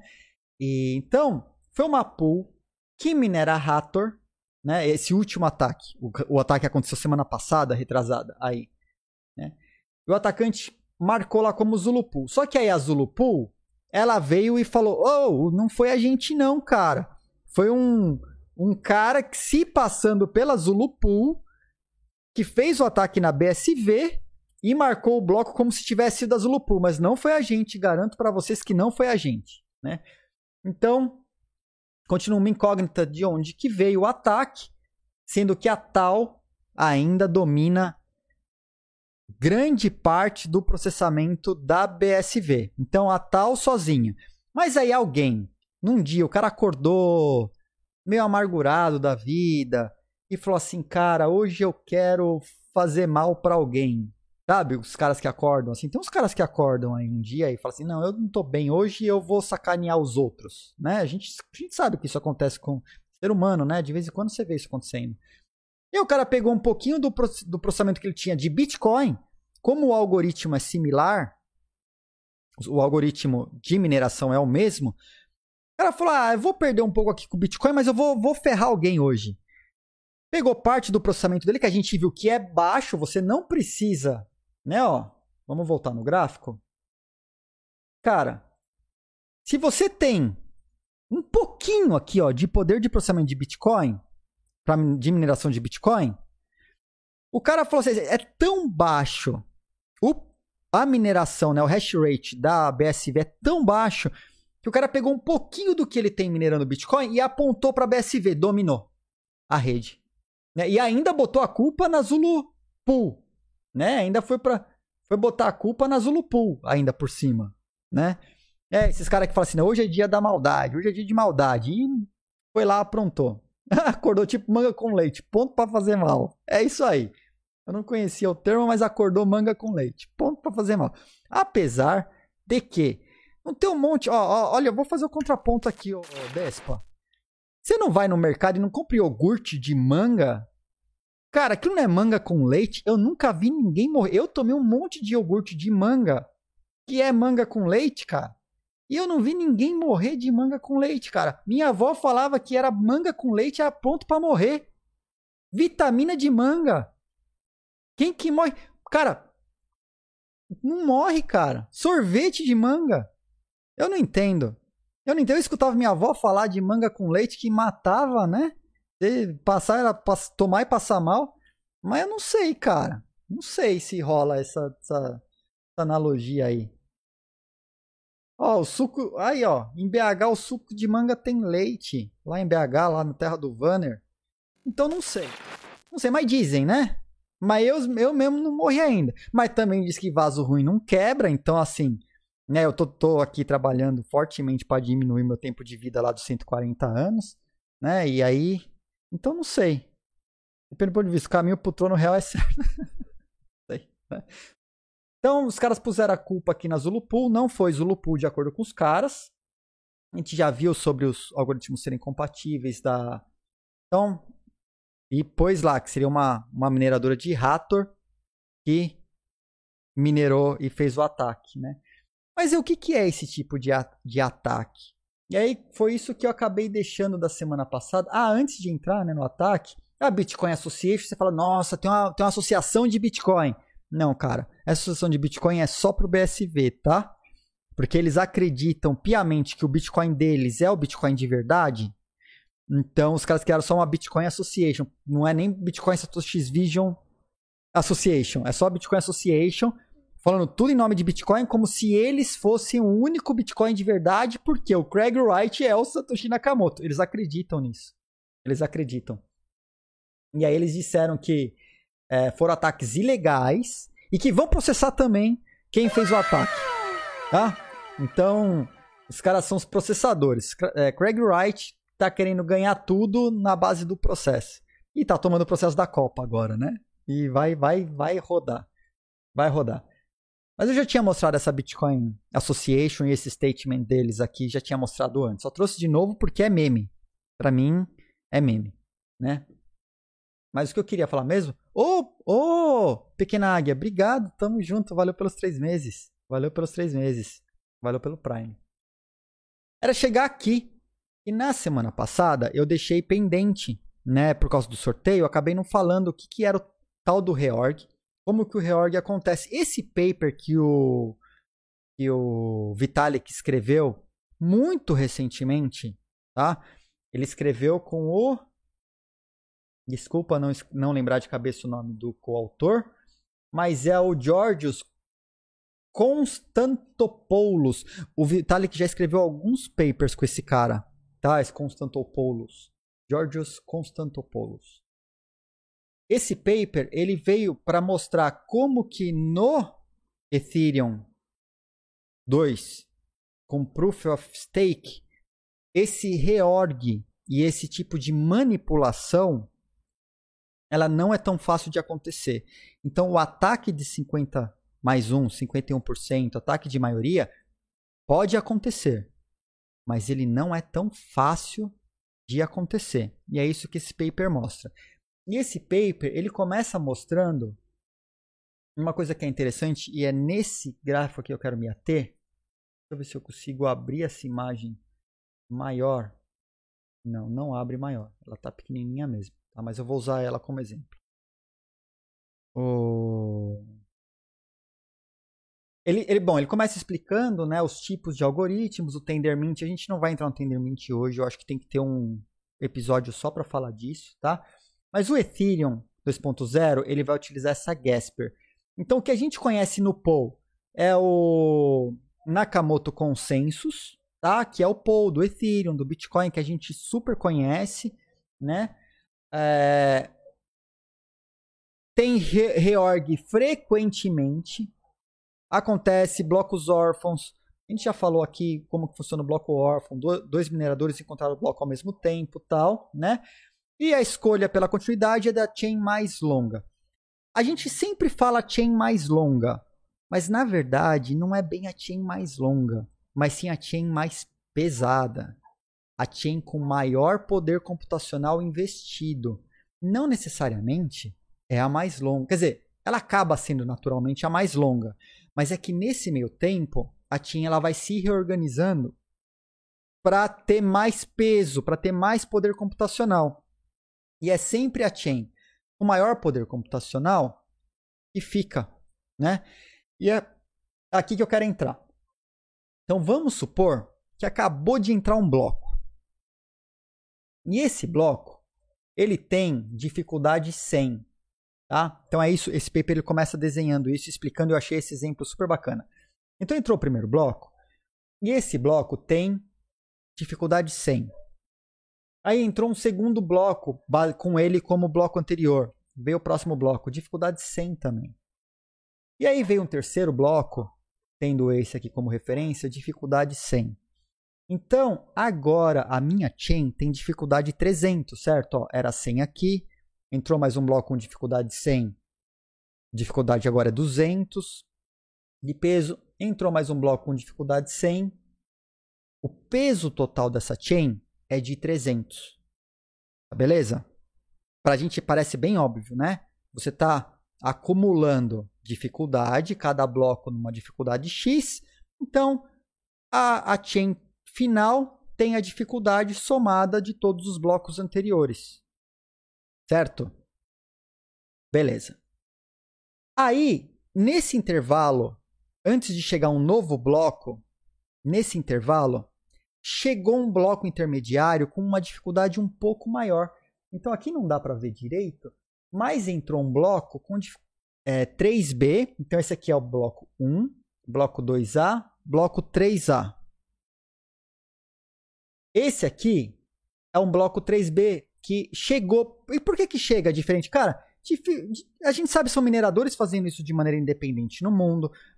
Eles achando o bloco ao mesmo tempo, eles têm que propagar na rede. Aí a rede vai recebendo esses blocos e vai montando as chains e vai reorganizando as chains. Então vamos supor que um minerador minerou um bloco com uma dificuldade um pouco maior e marcou esse bloco como o pai dele, o anterior, sendo o 2A. Quando ele é distribuído para a rede, como eu disse que a rede olha para chain com mais poder de processamento, se ele foi minerado com uma dificuldade maior, 110, esse bloco aqui vai trazer mais peso para a rede. Então, esse bloco aqui, você descarta o 3A. Vamos desenhar aqui. Você descarta o 3A e esse cara entra como sendo o próximo bloco depois do 2A. Então, teve um reorg, e isso acontece o tempo todo, de um bloco. Esse bloco 3A sai da rede. O 3B assume no lugar dele porque ele tem uma dificuldade um pouco maior. Não dá para ver direitinho aqui, mas é 110. É... Vou aumentar aqui. Ajuda. Ajuda, ajuda. Então, melhor ainda. Deixa eu limpar. Tá? Agora dá para ler, né? Inclusive. Beleza. Que beleza. Ótimo. Vou trabalhar assim. Então, olha só. Você tinha três blocos, minerou o terceiro. Né? Ninguém está discutindo dois ainda. Mas entrou aqui o 3B, com uma dificuldade de 110. 110 maior que 100. Né? 110 maior que 100. Então, até começar o próximo bloco, já que as mineradoras têm que escolher qual bloco que vai ser o anterior, acontece essa reorganização. No Ethereum, essa reorganização acontece a cada 12 segundos. Você tem 12 segundos de reorg, né? Para até o próximo bloco chegar. E as mineradoras já estão escolhendo outro bloco para poder fazer a mineração, tendo ele como, como bloco anterior. Então, vamos lá, exatamente o que aconteceu aqui. Bloco 310, essa rede aqui passa a ter dificuldade total 310. Porque é 110 mais 100 mais 100. Então, o próximo minerador que fizer o próximo bloco, provavelmente vai escolher não só a chain mais longa, como a chain mais pesada. Essa aqui tem 310. Então, o próximo bloco, 4A, provavelmente vai vir depois desse aqui e não desse, porque esse aqui ele é descartado. Então, a gente diz tecnicamente que houve um reorg de um bloco. Então são blocos chegando a todo momento E nos nós, eles estão tentando reorganizar esses blocos o tempo todo, tá? E aí quando chega o próximo bloco, quando chega o próximo bloco, ele vai se organizando e se reorganizando isso o tempo todo? Mas aí, mas aí, vamos supor que você já está no bloco 3 e chega um bloco de mineradores, que são dois blocos encadeados com dificuldade 110 ao redor ao invés do 100 minerado depois desse cara aqui, né? E já tem até um bloco minerado aqui depois. O que pode acontecer, né? Chegou essa chain, né? Porque as chains estão sendo mineradas o tempo todo e aí ela é colocada. Aí essa chain é colocada na rede com dificuldade 320, porque é 110, 110 e esse aqui aponta para esse, né? O que, que acontece? Essa chain anterior, que era 2A, 3B, 1, 2A, 3B, ela é toda excluída. E passa a valer essa chain aqui como chain principal. E aí você teve um reorg de dois blocos, e já tinha feito um reorg de um bloco. Tá claro para vocês, chat? Manda as perguntas aí no chat, tá? Então, essa reorganização, ela acontece o tempo todo. O tempo todo, tá? Aí o que começou a acontecer? Uns mineradores, uns mineradores entendendo que no Pool, isso no Ethereum, principalmente por conta dos DeFi da vida, né? Teve um bloco, vamos, vamos dizer que esse bloco 2A teve muito FI. Certo? Porque o minerador, quando ele começa a minerar um bloco, ele não sabe muito o que está para trás. Aliás, ele olha para trás, né? ele tem que ver o bloco anterior. Ele tem que ver o bloco anterior. Então, o que, que ele faz? O que, que o minerador faz nesse momento? Principalmente em, em, em blockchains onde o tempo entre os blocos é muito curto. Não blockchain como o Bitcoin, mas o Ethereum, por exemplo, que é de 12 segundos hoje, 12 a 15 segundos. Né? O cara olhou para trás e viu que no bloco 2A tinha muito FI. Tá? Tinha muito FI. É um bloco bom. Eu, minerador, eu acho que esse bloco é bom, né? Ao invés, ao invés de minerar o bloco 3, eu minero o bloco 2 de novo. Só que eu faço a mineração do bloco 2, esse aqui era de 100, eu aumento um pouquinho a dificuldade e minero um bloco 2B com uma dificuldade um pouquinho maior. E já minero o bloco C na sequência, porque eu já sei qual é o bloco 2 que eu estou colocando. E aí eu solto para a rede um conjuntinho de dois blocos. O que acontece aqui? Ele substitui tudo isso e o meu bloco entra. E aí eu pego toda a FI que estava disponível aqui, eu roubo para mim. Esse é um. A gente tinha visto há um tempo atrás um negócio chamado MEV, né? Que era o Mining Extractable Value, ou é, Mining Extract, Extractable Value, que são os mineradores fazendo front running. Eu comentei disso na live passada e comentei isso numa live quando a gente discutiu o EIP 1559, explicando. O minerador é ele que reorganiza os blocos, uh, reorganiza as transações dentro do bloco. E é ele que coloca o bloco na rede, que propõe esse bloco para a rede. Certo?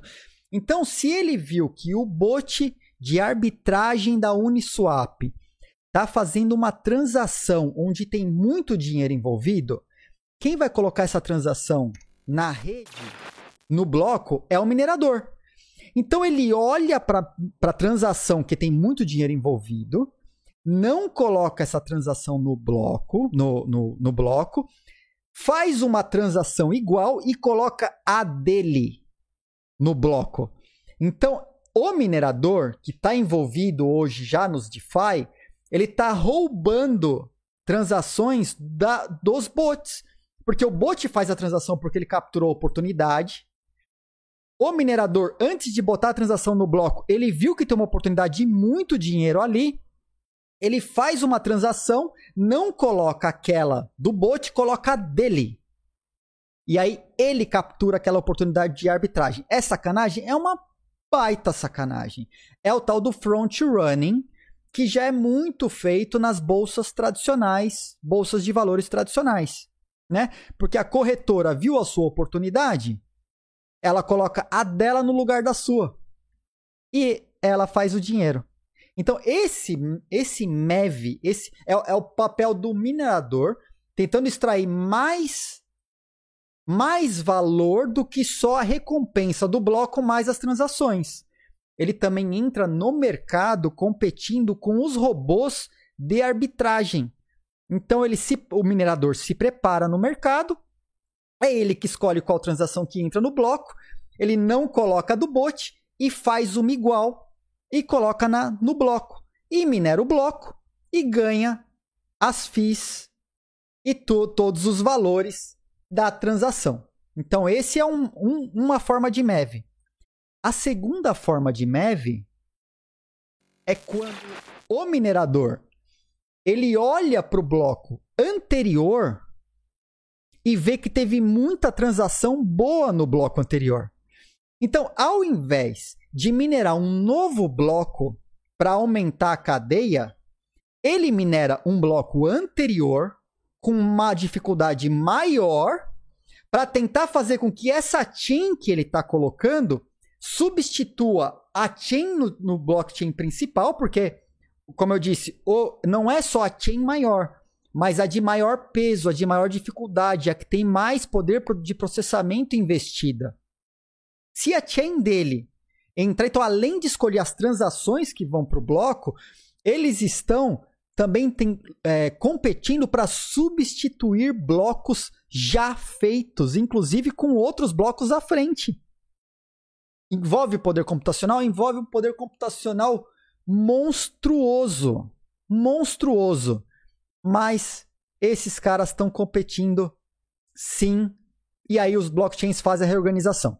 Então você tem a reorganização de muitos blocos então, se você tem mais de 50% de poder de processamento da rede, o que, que o pessoal faz para dar um, um, um, ataque de 51%? O cara desconecta da internet. Então, primeiro, ele sabe que ele tem mais poder computacional. Ele desconecta da internet, minera offline um monte de blocos. Um monte de blocos. Com uma, com uma dificuldade superior. Mas ele vai minerando. Tá offline, tá só na rede dele. Aí ele libera a internet. E aí vamos, vamos pegar esse mesmo desenho aqui para falar do ataque de 51. Então, isso aqui não estava na rede ainda. A rede não sabe o que, que é isso. Tá? Então, esse minerador, ele está minerando aqui a partir do bloco 1, tá? Só que ele está fora da internet. Só que ele está minerando com uma dificuldade superior. Percebe? Aí, o que, que esse cara faz? Na má intenção. É na má intenção isso, tá? Ele pega e libera a internet. Liberou a internet. A rede inteira passou a conhecer esses blocos. Tem dificuldade maior? Tem. Substitui tudo. Isso aqui vai para o espaço. E o dele passa a ser verdade. Então teve uma reorganização que pode, dependendo do número de blocos que ele minerar, se ele tiver muito poder computacional, ele está dizendo qual é a nova versão de verdade para o resto da rede, que vai abandonar isso aqui como se nunca tivesse acontecido, desaparece e a verdade dele é posta na rede. Então, o ataque que o, que o Bitcoin Satoshi Vision aconteceu, o BSV aconteceu, foi esse. Esse que eu estou demonstrando agora. Alguém minerou com poder computacional muito alto, um monte de blocos em paralelo, e depois liberou eles para a rede. E aí a rede tinha uma dificuldade menor, vamos dizer 300. Chega ele com uma chain de dificuldade 320, a rede falou: opa, esse aqui que a gente vai assumir. O cara tinha 51%, falou: minha rede, eu assumo o que eu quero, é isso aqui. E o resto só começou a botar bloco depois desse cara aqui. Então, próximo bloco aqui, próximo bloco aqui e ferrou a rede dos caras. Esse é um, o ataque de 51, que aconteceu no BSV. O que acontece no Ethereum é um pouco diferente. Por quê? Aqui eu vou diminuir. Agora que está maior, vou diminuir aqui. Vou fechar aqui. Tá? Pronto, que beleza. Voltamos, voltamos. O que acontece no Ethereum, que está acontecendo, é diferente, porque a cada bloco, então foi lá o bloco 1 e o, o normal é o bloco 2, né?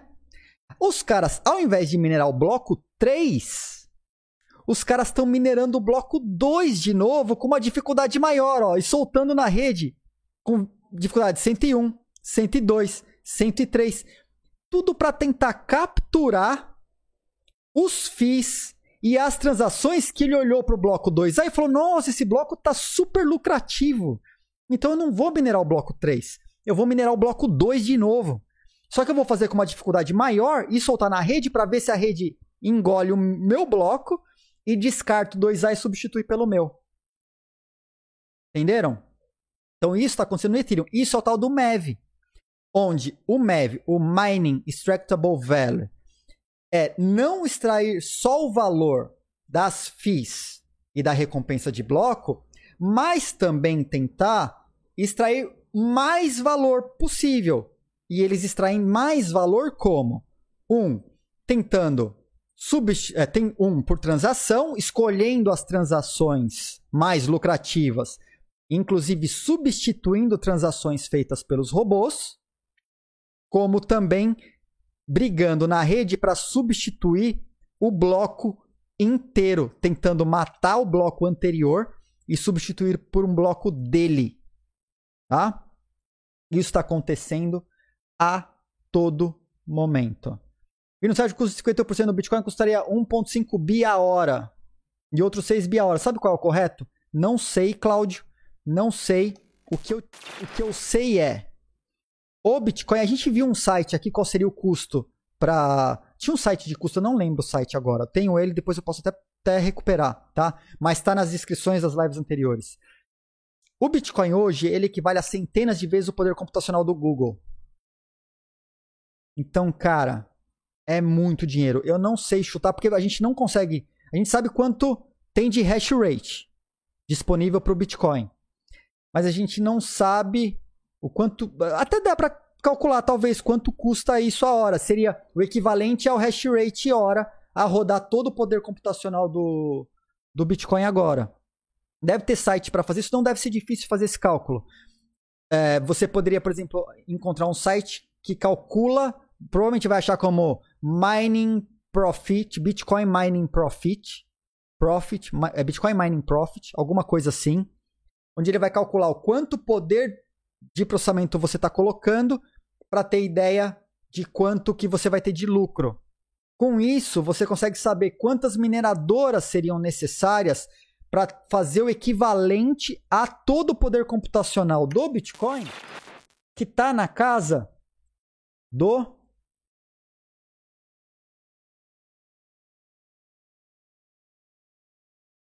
isso aqui de hash rate.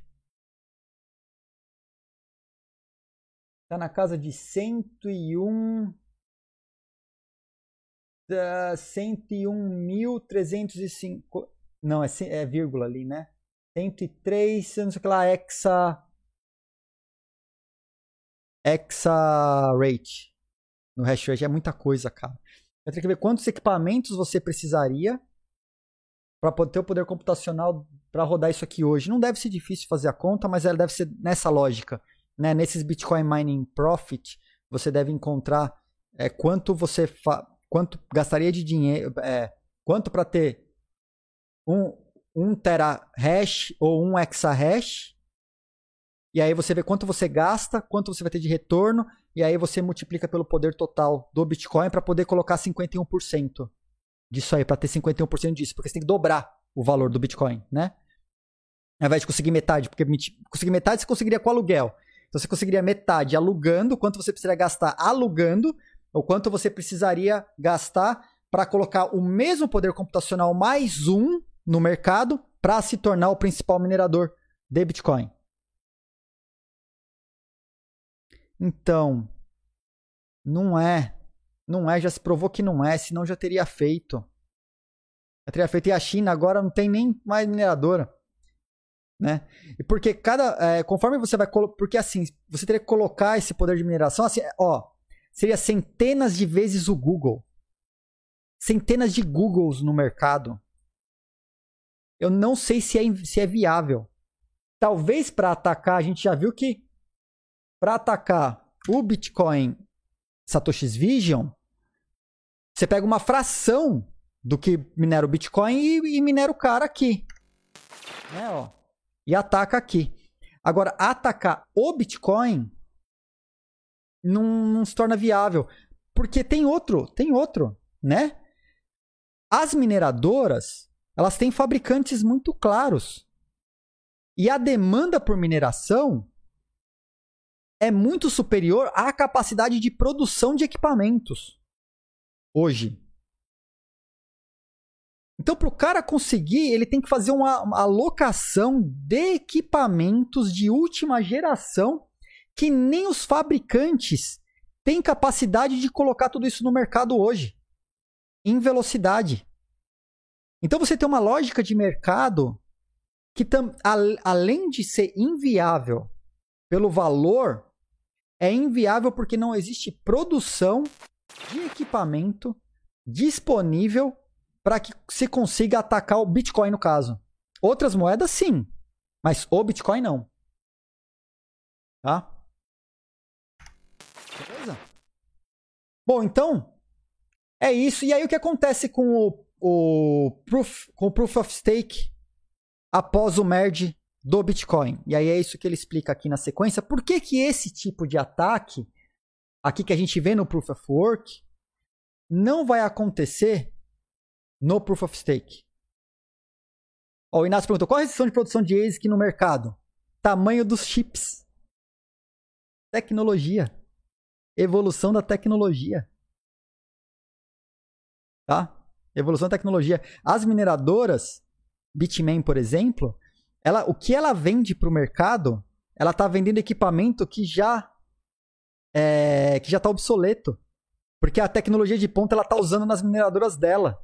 Então, ela é a fabricante, ela é a principal é, pool, tem as principais pools, e ela vende para o mercado depois que, o, que ela já usou um monte da, daquela tecnologia, ela vai começar a aplicar tecnologia nova. Tá? Então, assim, o, os caras estão sempre à frente. É tecnologia mesmo. É limitação de. A, a limitação é tecnológica. Tá? Vão, vão ter uma evolução enorme. E tá aí a corrida, né? Você tem a Antminer produzindo, você tem a Avalon produzindo equipamentos de qualidade. Poderia, mas será que ele quer? Ele já não gosta do Proof of Work? Né? Eu acho que ele não gosta do Proof of Work, a galera tá, indo, tá movendo pro Proof of Stake. Agora o Ethereum, depois do merge, vai ter um monte de minerador aí que é órfã do, do Ethereum, né? E que provavelmente vão migrar essas mineradoras pro Ethereum Classic. Porque o Ethereum mesmo não vai mais vai ter poder de mineração. E talvez seja me, cada vez menos o pessoal vai lançar blockchains utilizando o Proof of Work ou utilizando um mix de Proof of Work com Proof of Stake. Então, voltando aqui. O que, que acontece no Proof of Stake do Ethereum? O bloco, quando o bloco é feito, quando o bloco é proposto, hoje, a, o minerador. Então a gente viu que o minerador. O minerador propõe o bloco e o bloco entra na rede porque o bloco é mais pesado. Tanto é que a gente viu que esse minerador propôs esse bloco com dificuldade 110, ele matou esse bloco 3A e entrou aqui. Então a rede passou a ser 1, 2A, 3B. E aí um minerador lá na frente propôs um bloco 2B e 3C que tinha uma dificuldade superior, né? E aí tudo isso aqui foi descartado porque tinha mais processamento investido aqui nessa e a rede passou a ser 1, 2B, 3C. Tá? Então, isso foi o que aconteceu nessa rede. Então, o minerador propõe o bloco no Proof of Work. Como a rede tende a, a reorganizar para deixar com que os blocos de maior peso, de maior processamento fiquem. Então teve a reorganização e ficou. Então tem reorg o tempo todo. Tem reorg malicioso, no ataque de 51%, tem reorg malicioso por causa do MEV, ou tem reorg porque simplesmente aconteceu um reorg que veio uma dificuldade maior e substituiu, ou dois mineradores mineraram ao mesmo tempo, e aí esse reorg acontece, tá? Então tem reorg malicioso e reorg não malicioso. No Ethereum Proof of Stake, o que acontece? Quando, assim que um bloco é proposto, ele vai passar por uma pool de diversos eles chamam de attesters, né? De, de máquinas, de stakers, que vão atestar aquele bloco. Então, antes do bloco entrar na chain, não é o minerador, o cara que propôs, que está pondo o bloco na chain. Ela não vai entrar automática. Ela vai passar pela atestação de vários outros mineradores. Tá? Tem um campo de attester que ele vai assinar aquele bloco falando: ah, eu vi, eu assino. Eu vi, eu assino. Eu vi, eu assino. Né? Para colocar esse bloco. E aí, depois que ele passar sendo atestado por vários, ele entra na rede. Então aqui ele dá um exemplo, né? Você tem um comitê lá com 12 e quatro são maliciosos. Não vai passar porque os outros oito vão atestar o bloco como verdadeiro. Entende? E aí você tem hoje milhares e milhares. Aqui ele estava colocando um comitê com, com tamanho de seis, mais, mais ou menos 6.125 pessoas fazendo, a, atestando o bloco. Tá? A Beacon Chain já está com 196 mil validadores. Então, cada bloco, antes de entrar na chain, ele passa por um sistema de atestação. Ele é validado por outros milhares e milhares de nós que vão assinar aquele bloco e aí o bloco entra. Então, a reorganização que antes. E aí eles têm até uma probabilidade de controlar né, esses comitês de 6.125, né? Uh, para ter mais de 50%, para conseguir seu bloco. E aí ele tem uns números aqui que torna absolutamente inviável. É muito alto. É muito alto. Tá? Por pessoas diferentes. Porque vão ter cada vez mais pessoas diferentes. Não é a mesma pessoa. Não é, e não é só o algoritmo fazendo isso sozinho. Depende da assinatura, não é por peso. Né? Que ele fala assim: ah, tem mais processamento e entra. Não, o Proof of Stake vai pegar a galera que está fazendo stake, vai assinar aquele bloco para atestar que aquele bloco está ok. Vai coletar assinatura de milhares é, de attesters e aí o bloco entra. Então, quando o bloco entra, Existe a possibilidade de você dominar 50%? Existe. Mas ele aumenta a dificuldade absurdamente de você ter 51% da rede, mais de 50% da rede, para poder fazer isso. Né? Então você não. Uh, ele até tem um, um gráfico aqui, ó. Reorganização pode acontecer? Pode. Mas é muito ocasional. E a chain com mais suporte acaba sendo a que finaliza o bloco. Porque aqui é, na verdade, os attesters, eles estão dando suporte aos blocos.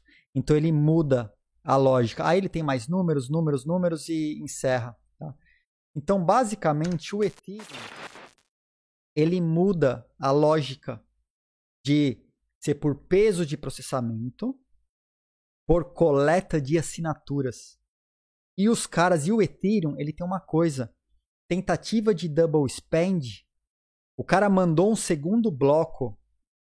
Ah, o cara tentou mandar um segundo bloco de um bloco que já estava colocado anterior. Ele é penalizado. A gente viu as penalizações, né? Nas lives anteriores.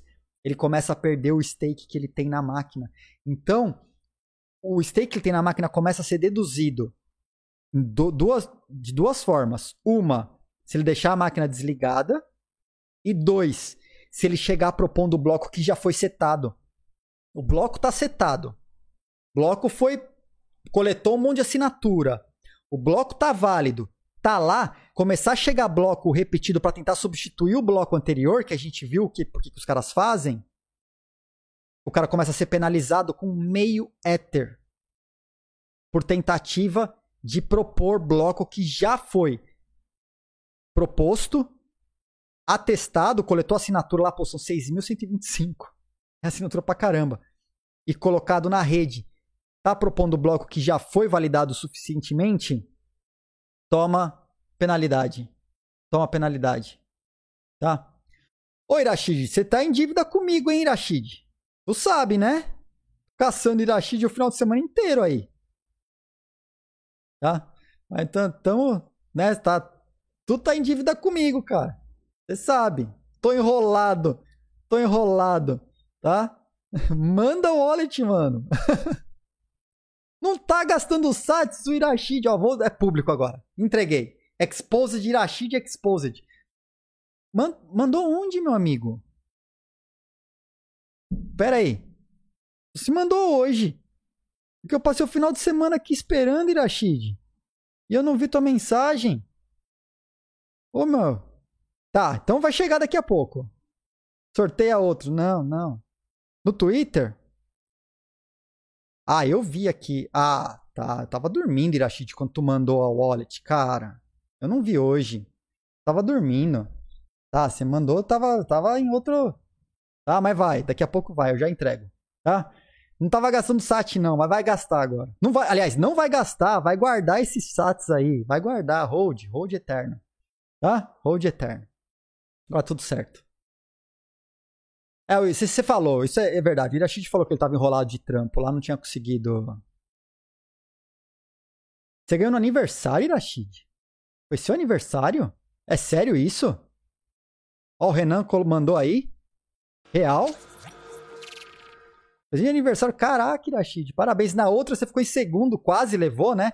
Se o primeiro não tivesse, tivesse dado Shabu pro primeiro, Irashid tinha levado. E dessa vez Irashid ficou em primeiro. Parabéns, parabéns, Irashid. Oh, que maneira de, de comemorar aniversário, hein? Ganhar Bitcoin de, de aniversário não é para qualquer um, cara. Olha só. Que maravilha. Tá? Então, galera, ó, encerrando aqui, só dando é, essa continuidade, ó a ICP teve um boost aí de 28% no final de semana. É, ó. Tem música de aniversário aí na no soundboard. Eu sei que tem música de aniversário no soundboard, mas eu acho que é com beats. Mas tem música de aniversário aí. Eu não consigo tocar, mas eu sei que tem. Né? Eu posso dar uns parabéns, cara. Aí, Irashid, parabéns. Parabéns. Mais parabéns aí pro Irashid. Tá? Parabéns. Então, olha só. Oh, cara, eu adoro essa, essa, essa galera. A, a Definity subiu aí 28%. Por quê? Mas por que, que subiu tanto? Por que, que subiu tanto? Subiu porque os caras conseguiram ultrapassar o número de 100 milhões de blocos. 100 milhões de blocos. E aí a galera Rica, Rica, tamo junto. Valeu aí pelo, pelo follow. é, passou 100 milhões de blocos, a galera curtiu a ideia e aí o ICP deu uma bombada e deu uma bombada de valor de mais de 28%, né? A gente pode até olhar aqui, ó. ICP. O ICP, ó. Agora tá em 3.38, né? Mas deu uma Deu um boost aí de ontem para hoje, né? É isso? É isso. É, ó, tá verdinho. A galera deu uma curtida aí. Curtiu o valor, né? Então, só como a título de informação mesmo, né? Do ICP ter dado uma bombada. E aí a gente vai para a última parte. Já vou, já vou abrir, né? Antes de ir pro final. Porque aí a gente vai entrar na parte mais legal. Aí vocês vão, vão curtir demais a live. Vão curtir demais. Não, sai, não fecha a live. Ah, vou abrir aqui as apostas pro ICP, tá? Pra gente ver amanhã. Então vamos lá. O ICP amanhã, ICP amanhã vai estar tá positivo ou negativo? Que é Internet Protocol. A gente já falou dele aqui. O ICP estará positivo ou negativo amanhã, dia 27 o 7. Tá? Tá aberto. Aí eu já continuo. Então, entrou aí. Tá, ó. Tá aberto ICP para as apostas, tá? E aí a gente vai vai para o último tópico, que é simplesmente genial. Vocês viram semana passada o vídeo que eu compartilhei aqui, né? É, bom, isso tá, tá, no final, não vou entrar ainda, não vou, não vou entregar, não vou entregar. Vamos, vamos começar a falar? Vou, vou, introduzir o tema do NFT aqui de novo, tá? A gente já viu o NFT de arte. O NFT de arte, a gente viu que tem um monte de artista famoso indo pro mundo do NFT. A gente viu o Damien lá, que tá fazendo, vai ter 2 mil, não, desculpa, são 10 mil NFTs da obra dele dos últimos anos e você vai poder ter o NFT e depois trocar pela arte, né? Você vai querer, né, você vai mandar de volta o NFT e vai ter direito à, obra de arte física, né? É, você tem outros artistas, Philip Colbert, também no mundo de NFT, tá? Grandes artistas aqui, tem um monte de cara que eu não conheço, tá? Mas grandes artistas é, de obras de arte de milhões já indo para o NFT porque eles entenderam e o NFT é a mesma coisa da invenção da, da impressora, né? Para quem tinha um papel, você pintava a mão, a impressora que você passou a colocar as coisas na impressora, é a evolução disso, né? O NFT é simplesmente um novo tipo de obra de arte que você pode colocar. Filmes a esposa? Não sei. Não sei, ela pôs um lá Uh, teve uma obra de arte, uma peça vendida por 350 mil. Não sei se é. Vamos, vamos ver quem é. Games NFT. Ela, eu não sei. Eu, pra ser sincero, eu não sei o nome da esposa do, do Elon Musk. Eu só sei que, o Elon, que a esposa do Elon Musk é, é a. É a a mulher que era esposa do Johnny Depp. Tem até uma rixa entre eles, né? Que até ela começou a trair o Johnny Depp com o Elon Musk. Mas eu não, não sei se é essa pessoa. Tá? Não sei. Não sei se é. Não sei. Não sei se é ela. Segundo parágrafo. Fala alguma coisa aqui? Não? O outro? Synth Pop Music Experimental Art. Tá? Não sei, não sei, não sei. Tá? Procura aí. Procura aí. Eu, eu boto o link, eu boto o link, vocês podem ver aí. Eu coloco o link. Tá, tá aí. O Fábio, né? Sabe como é? o cara tá tentando dar scroll na tela do, da live? A gente entende, a gente entende.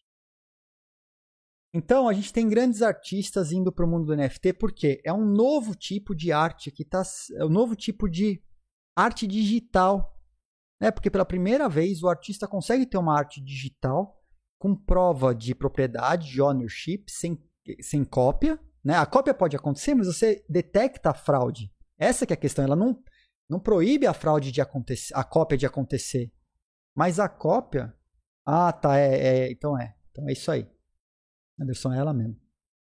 Então, ela, ela não te proíbe de copiar. Mas a cópia é imediatamente identificável. Você não consegue passar uma cópia fraudada para frente rápido, porque você identifica olhando para ela, você já vê se é original ou não, por causa das características de ser um NFT digital, um ativo digital, escasso, único, assinado, né? Então isso nunca aconteceu antes. Então ela vai, a, gente já falou aqui, o NFT ele está explodindo no mundo da arte porque os caras caíram na real de que finalmente você pode ter um tipo de arte digital onde a cópia é identificada imediatamente. Você não proíbe a cópia de acontecer, mas você identifica a cópia muito rapidamente. Né? Isso antes não acontecia. Então, agora, por exemplo, o mercado de arte na Índia. Olha só, os caras estão começando a olhar porque imagina o potencial. São, olha só, 624 milhões de usuários na internet na Índia. E a Índia é riquíssima em arte em cultura. Os NFTs assim que forem descobertos no mercado indiano, pode causar uma explosão que não foi vista ainda. Né? Então, olha só, a gente vê que o mercado de NFT está se movendo muito Europa, muito né, Estados Unidos. Então a gente vai chegar onde tem gente, né? Vamos chegar na Índia, cara. Imagina o mercado de NFT sendo descoberto na Índia, que maravilha, né? E o tipo de, tipo de, o tipo de espaço que ele vai encontrar lá, né?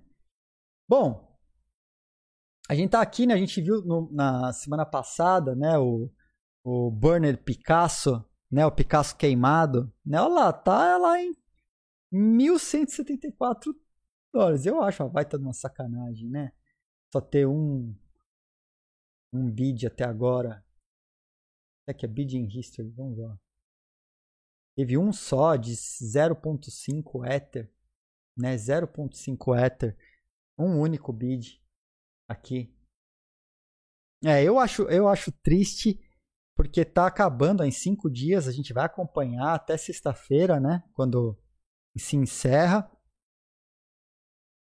Compraram a obra original por 20k.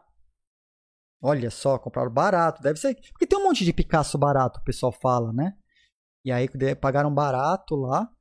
Ainda a original na Christie Auction House, que é super famosa por vender obras de arte de pintores super conceituados, consagrados, né? Aí os caras queimaram a obra de arte e emitiram o NFT do Picasso queimado. Que eu tô fazendo piada do Picasso queimado desde a semana passada. E aí, na mesma semana, a gente viu semana passada um cara com NFT, um lutador de boxe, de um NFT centralizado e pagaram um milhão de dólares. Centralizado, podem ir lá e trocar o NFT do cara a qualquer momento, o conteúdo do NFT. Nesse, nesse aqui não. Nesse aqui a gente destrinchou o NFT e viu que ele é descentralizado, né? Então, vamos ver, vamos ver, estamos acompanhando, né? Mas e aí? Semana passada a gente viu o vídeo lá do Vitalik na casa do Ashton Kutcher e da Mila Kunis. Né? Então a gente já viu que o NFT de arte ele está se transformando da arte digital, né? E, gente até tentando fazer o link da arte tradicional, física, com a arte digital. Nesse aqui, o cara que, que ganhar ainda vai ganhar a moldura original do quadro. Vão mandar a moldura. E aí, o Vitalik estava lá na casa da Mila Kunis e do, e do, do Ashton Kutcher por um motivo. Eles estão lançando um programa de NFTs. O programa, cada episódio é um NFT. E o nome do programa chama Stoner Cats. Esse é o nome do programa. Stoner Cats. Stoner, para quem não sabe, né? É gatos fumados, basicamente, tá? Gatos fumados. E eles e o Vitalik, ele vai dar, ele vai dublar um dos gatos no programa. Tá? Um dos gatos será dublado pelo Vitalik. E a gente vai ver qual é esse gato. Então tá aqui o programa. Já lançou o episódio 1, né? O, o, tem, o, tem o teaser do programa. O episódio 1 é isso aqui que eu vou compartilhar com o bloco nesse exato momento. Para vocês. Primeiro episódio do Por que, que não tá indo? E, pô, tá aqui, ó. Então, episódio de abertura de lançamento do Stoner Cats para vocês em primeira mão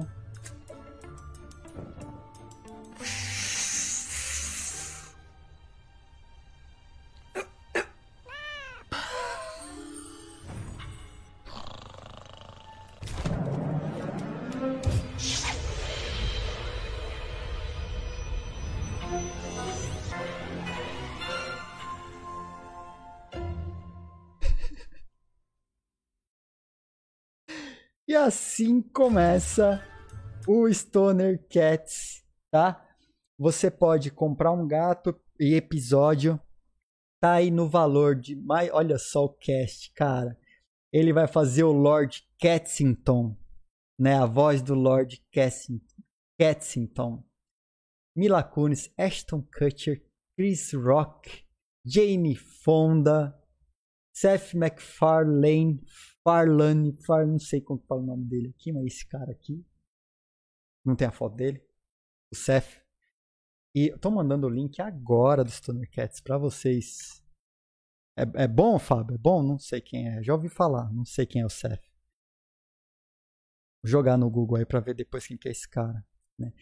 E aí, cada episódio, você pode comprar os gatos, pode comprar os episódios, e o valor dos episódios não tá vendido ainda, tá?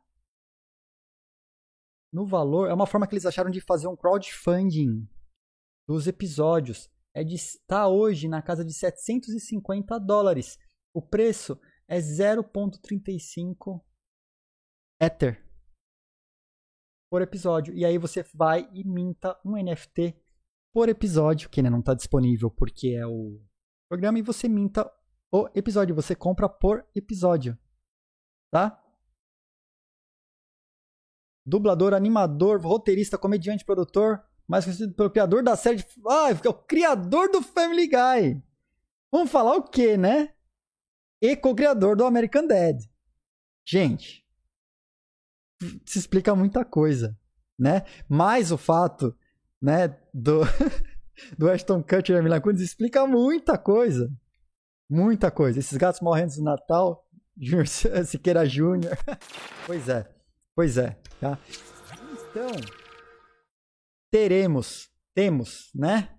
Aqui a gente pode pegar um pouquinho mais da página, não tem, não tem muita mais coisa da página, mas é isso, tem os gatos, Hamilton, Dave, este é o gato que é que ganha a voz do Vitalik, tá?